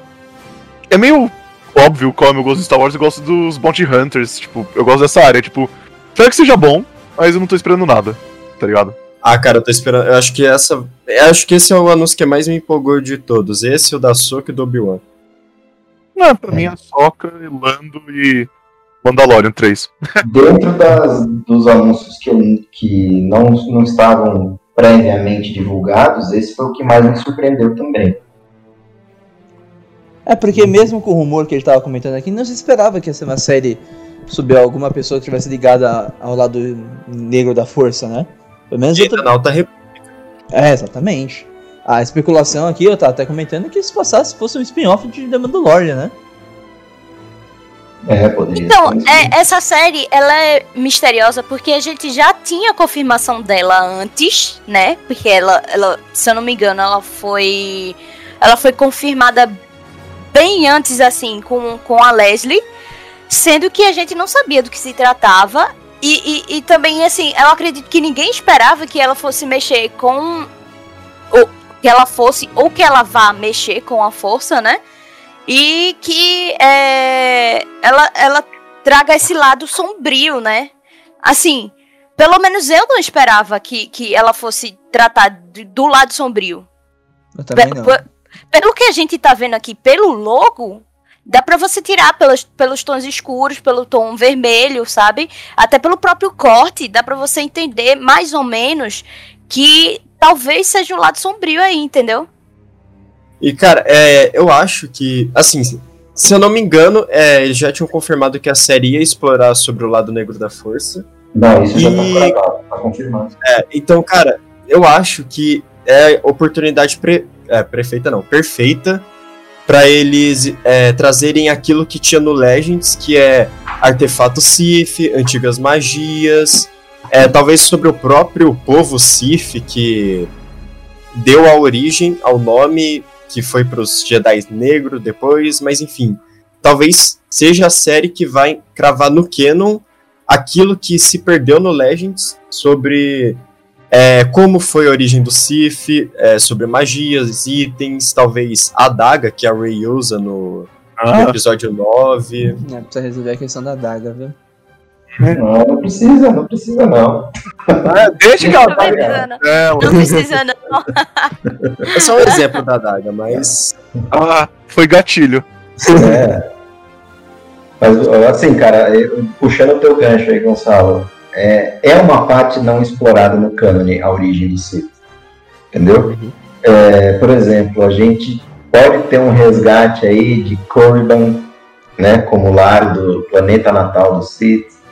É, porque se é um- alguém que está flertando com o lado negro, pode buscar as origens dele, né? Seria sensacional, seria trazer para o cânone novamente toda essa origem desgarrada aí do Sith, né? Para dizer, tá, vamos contar agora a história para esse cânone de como foram criados os Sith, ou de a gente resgatar o passado dessa, dessa raça, vamos dizer assim, né? Que criou o dogma e a regra de dois, né? Para a gente explorar um pouco mais do lado negro, que não foi feito nem um pouco nesse novo cânone. A gente só tem o Sith lá nos filmes. A gente só tem Palpatine, a gente só tem Darth Maul, a gente não tem nada relacionado ao Sith no novo cânone, inclusive no universo expandido. Então, para mim, é, é uma boa, vai chegar até escorrer um suor masculino se, se eles abordarem essa, essa parte aí, que para mim é uma das. da- da- por isso que me empolga tanto né, essa série, por isso que me impressionou tanto e, e me surpreendeu tanto, né? Também, mano. Realmente era uma parte que estava faltando. Nossa, mostrar Korriban, talvez eles canonizarem a raça Sith, ia ser muito foda. É, Julião? Julião não falou nada até agora sobre Alcolite. Não, eu endosso tudo que vocês disseram. Bem, chegando no final do podcast, Tom, faltou o seu Boba Fett, viu? Talvez ele venha falecer mesmo. Não, faltou a gente falar do Taika Waititi. Ah, a gente tá focando em série, mas dá pra falar assim, é que não tem muito o que especular. É, pegando pela logo aqui do filme, eu vejo algo meio cringe. A gente tá falando do Taika Waititi, vai vir uma coisa muito louca aí. Tem. Vai vir uma doideira. E, e ela falou, né, que, que, que ele vai, vai pegar o que ele aprendeu lá no Mandaloriano e trazer todo o seu humor irreverente aí, né, pra Star Wars num, de um jeito. O- É por isso que eu digo, como a gente conversou antes, que com certeza ele vai pegar toda aquela velha guarda de caçadores de recompensa e fazer um filme louco em cima disso. Nossa, seria sensacional, né? Tipo, como você falou antes lá, pegar o Dengar, né? Pegar o próprio Boba. O Bosque, o Boba. Ui, oi, oi, oi. É que, gente, cê- é que você pega logo, pelo menos essa provável logo, não sei se é logo oficial. de- Oficial é, mas definitiva pro filme, né? Eu real não sei o que pensar. Pode ser até uma animação. Já pensou se, por exemplo, ele faz um filme assim do. deles assim, mais jovens, como é, caçadores de recompensa ainda início de carreira? Já pensou? Na época da- das guerras clônicas ainda? Ia ser massa, cara. Aura Singer, Aura Singer. Também, a Hora Sing. Ed Bane, quer Ed Bane live action? Ui. Pô, é pra se ver o que é bem aí. legal. Ia ser da hora. Legal, hein? E Pior que não dá pra gente especular porque ele tá escrevendo roteiro até agora e nada foi divulgado, né? Mas é bem a cara do, do Taika, né? Fazer um negócio bem louco assim. Não, assim, eu, eu, eu acredito no Taika, eu dou minha vida por ele. Acho que ele é um baita de um, cineasta, de um cineasta como roteirista, cine, cine, como cine, é, eu esqueci a palavra, perdão, gente. que grava e etc. mas, Oi? Cineasta? Cineasta, Cineasta. mas tem- tinha a palavra que usa a câmera. Cinematógrafo. Isso, obrigado. Principalmente isso, porque. Principalmente em Jojo Rabbit, acho que é fantástico o, o trabalho dele. Com a Scarlett Johansson e etc. Então, assim, confio bastante no Taika. Mas eu não sei pra que lado que ele tá pensando, o que, que ele tá mentalizando na cabeça dele, cara. Acho que nem a Lucasfilm deve saber. Ah, Eu- também não, também não, também não, cara, também não. Simplesmente deram, deram carta branca e falou, vai lá, faz o seu trabalho. Eu acho que é isso mesmo, cara. Eu acho que eles deram, tipo, controle total pra ele fazer o que ele quiser e eles vão arrumando, tá ligado? Que o Taika, ele, cara, ele é um. ele, além de ser um cara muito adorado pelo, pelo fandom, tipo, geek, nerd, ele é um puta diretor respeitado na indústria mesmo, sabe? Aclamado. Ele cresceu muito desde o, da estreia dele no. Com o What We Do in the Shadows. Ele evoluiu muito, cara. Ele ganhou o Oscar, né, pelo Joe. É, então. E ele ganhou, ele ganhou o Oscar pelo Jojo Rabbit, mas ele ganhou notoriedade quando a Marvel quis chamar ele pro Thor Ragnarok e foi o estouro que foi. Ninguém ligado? Ele resgatou o Ragnarok ia ser- personagem, né? Exato. O personagem do Thor tava meio que, que largado, né? É, ele fez, ele fez um renascimento do Thor. Ele é O que, que- lado o que ele fez ali nada. em Thor, cara, foi sensacional, sabe? Porque, porque ninguém ligava pro Thor, sabe? Era uma coisa tipo. Ah, vou assistir Thor porque vou assistir Thor. Mas, tipo, você pega o Thor do, do Taika, você ri um monte, um monte, cara. Tipo, Nossa, é eu adoro muito. É, é, é, é sensacional o que ele fez ali. Ah, ele ele, ele- Thor, ele- né? ele criou importância pro Thor, é como você Isso, falou, é- Yard. é- Ninguém dava a mínima. Depois que o Taika botou a mão nele, todo mundo se importa com o Thor. Isso, aham. Ele Ó, se aproveitou bem do ator, cara, do Christopher Hemsworth, né? Chris Hemsworth. Fica a dica pra todo mundo assistir o primeiro fico Otite, What We Do in the Shadows. É, um, é tipo meio que um. Meio que não. É um mockumentary. Pra quem não sabe, mockumentary é mock misturado com documentário. Que é tipo o mesmo tipo de humor do The Office. Sobre vampiros que dividem a mesma casa. É Cara, espetacular. eu chorei de assistir isso no avião, indo pra. Nossa, cara, é Eu espetacular. viajando de férias, mas eu, só, eu ria sozinho no avião. Cara, esse filme é espetacular. Fica a dica pra ver as origens do Taika. Se tem um pouco de The Office, eu vou ter que assistir, viu? Cara, Léo, se você gosta de The Office, você precisa assistir esse filme. O The. Office salvou meu ano, cara. que seria eu sem Michael Scott? Eu Ai. também, cara. Então. e então, continuando falando sobre o filme, cara, eu, eu, eu acho sensacional a ideia sobre pegar os, os Bounty Hunters, sabe? Mas eu não acho que o Taika vai fazer Eu isso. também não acho. Eu acho Sabe que por quê? Porque eu acho que ficaria muito no nariz. Como se fosse tipo um Guardiões da Galáxia versão Star Wars e do Taika, sabe? Eu acho que vai ser uma coisa inesperada. Eu também acho. Eu Eu, eu não sei nem, eu não sei chutar. Eu real não sei chutar. Eu não. Esse é chute, vai ser uma coisa que eu não vou esperar. Olha, sabe? Pra, pra, pra pessoa ouvinte ter noção, eu tô olhando pra cara do Taika e pra foto da Caitlyn Kennedy lá da logo dele, macota, tentando entender o que pode ser e não, não sai nada. Não sai nada. Não, se- E se fosse um filme de um alien que a gente nem, tipo, nem espera, cara? um, filme do, um filme do Jar Jar Binks. Foda-se. Nossa, Nossa. nossa, mano. Não, mas falando sério, é, é isso que eu tenho esperado do Taika Waititi. Ele vai fazer o What We Do em. Deixaram-os com Jar Binks.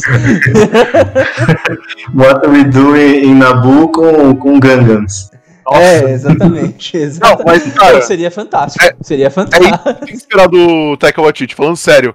Você não pode esperar nada, porque, tipo, cara, um mockumentary sobre vampiros da Nova Zelândia, depois o renascimento do Thor, e depois o garoto que vê o Hitler como o melhor amigo dele imaginário na- no meio da Segunda Guerra Mundial, cara, eu não espero mais nada dele, tipo, Não, Eu ele que nos presenteou com, com o season finale da primeira temporada, hein? Sim, O total. episódio total. final é dele. Um Sim, dos melhores episódios, cara.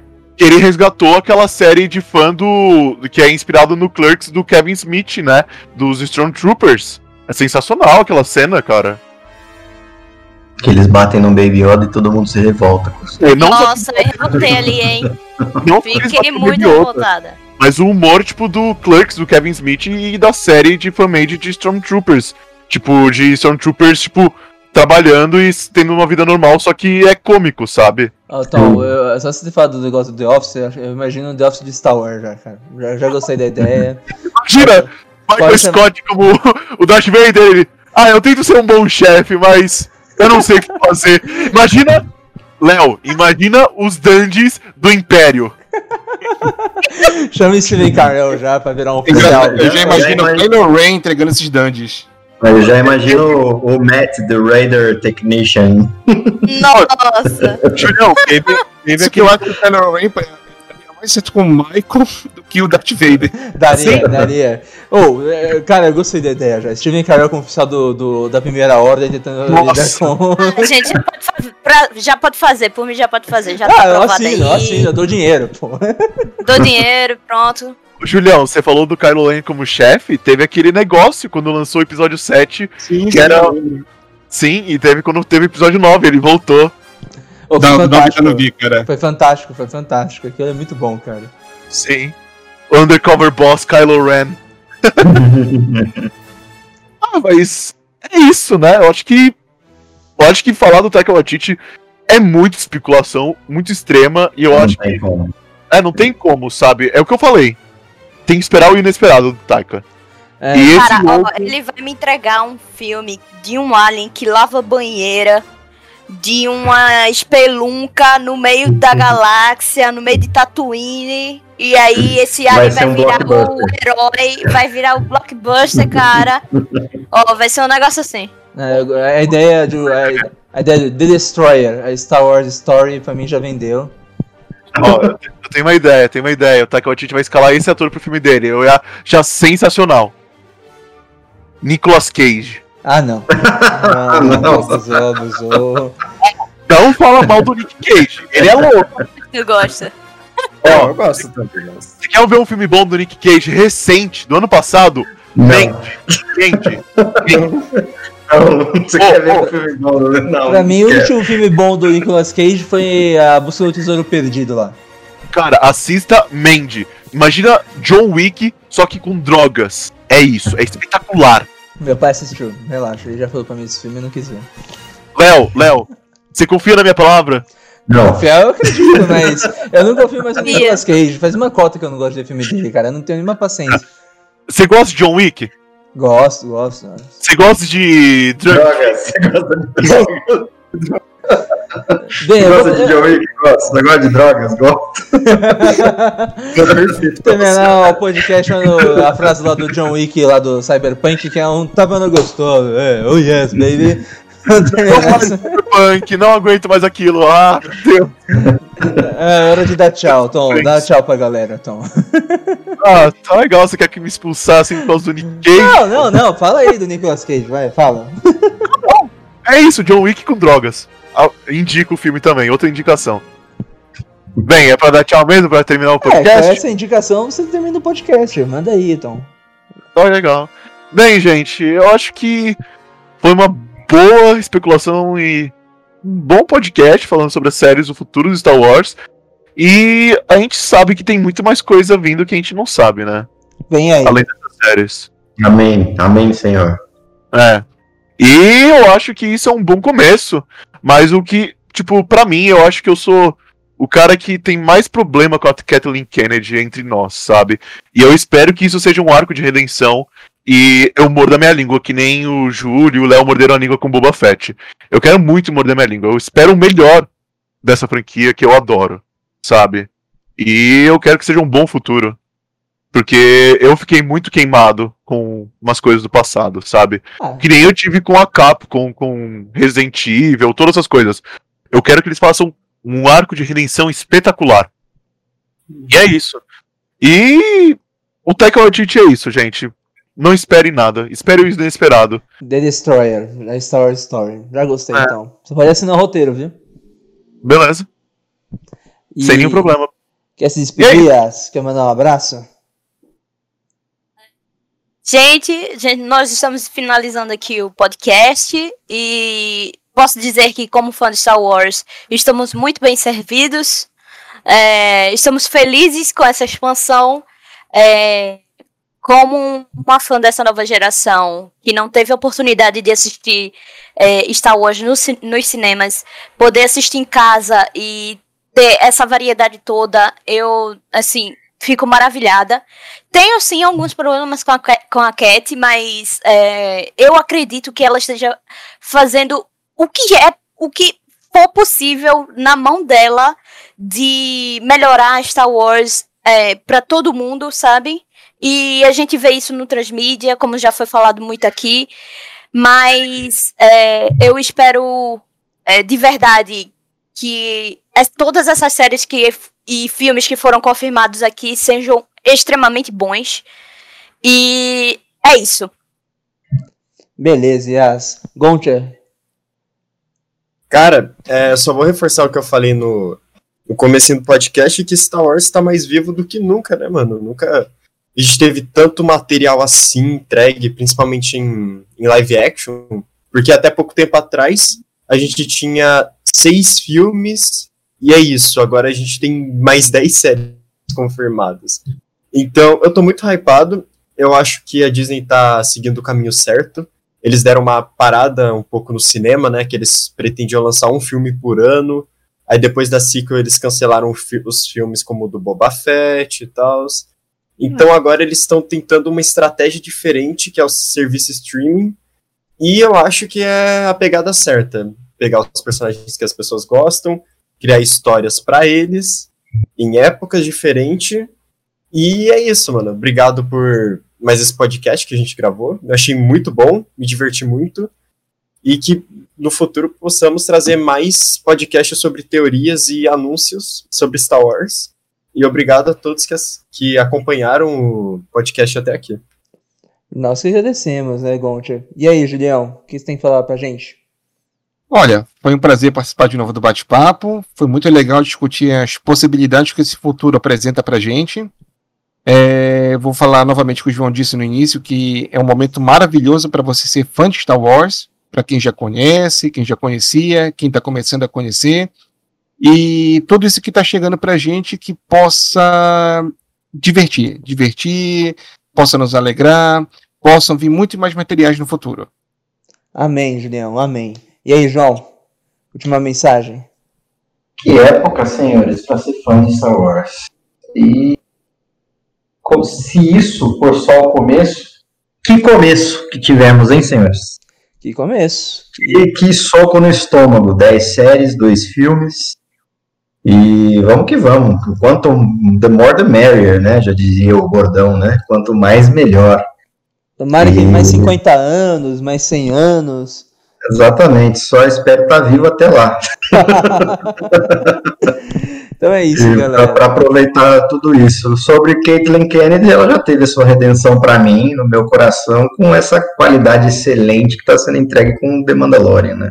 Ela Ah. colocou as pessoas certas nos lugares certos ali. Isso é mérito dela. Ninguém tira. É, isso é verdade. Dave Filoni e John Favreau ressurgindo ali com Star Wars, né? Acho que é agradando o fã, não, ressurgindo o fã de Star Wars, né, praticamente. Então, vamos despedir aí, galera. Muito obrigado. Eu sou Leonardo Rinaldi, peço para compartilhar, para curtir e comente, é, dê sua opinião pra gente do podcast. Até a próxima. Tchau, tchau. Valeu! Tchau. This is the way. HoloCast, o podcast da Holonet Star Wars Brasil.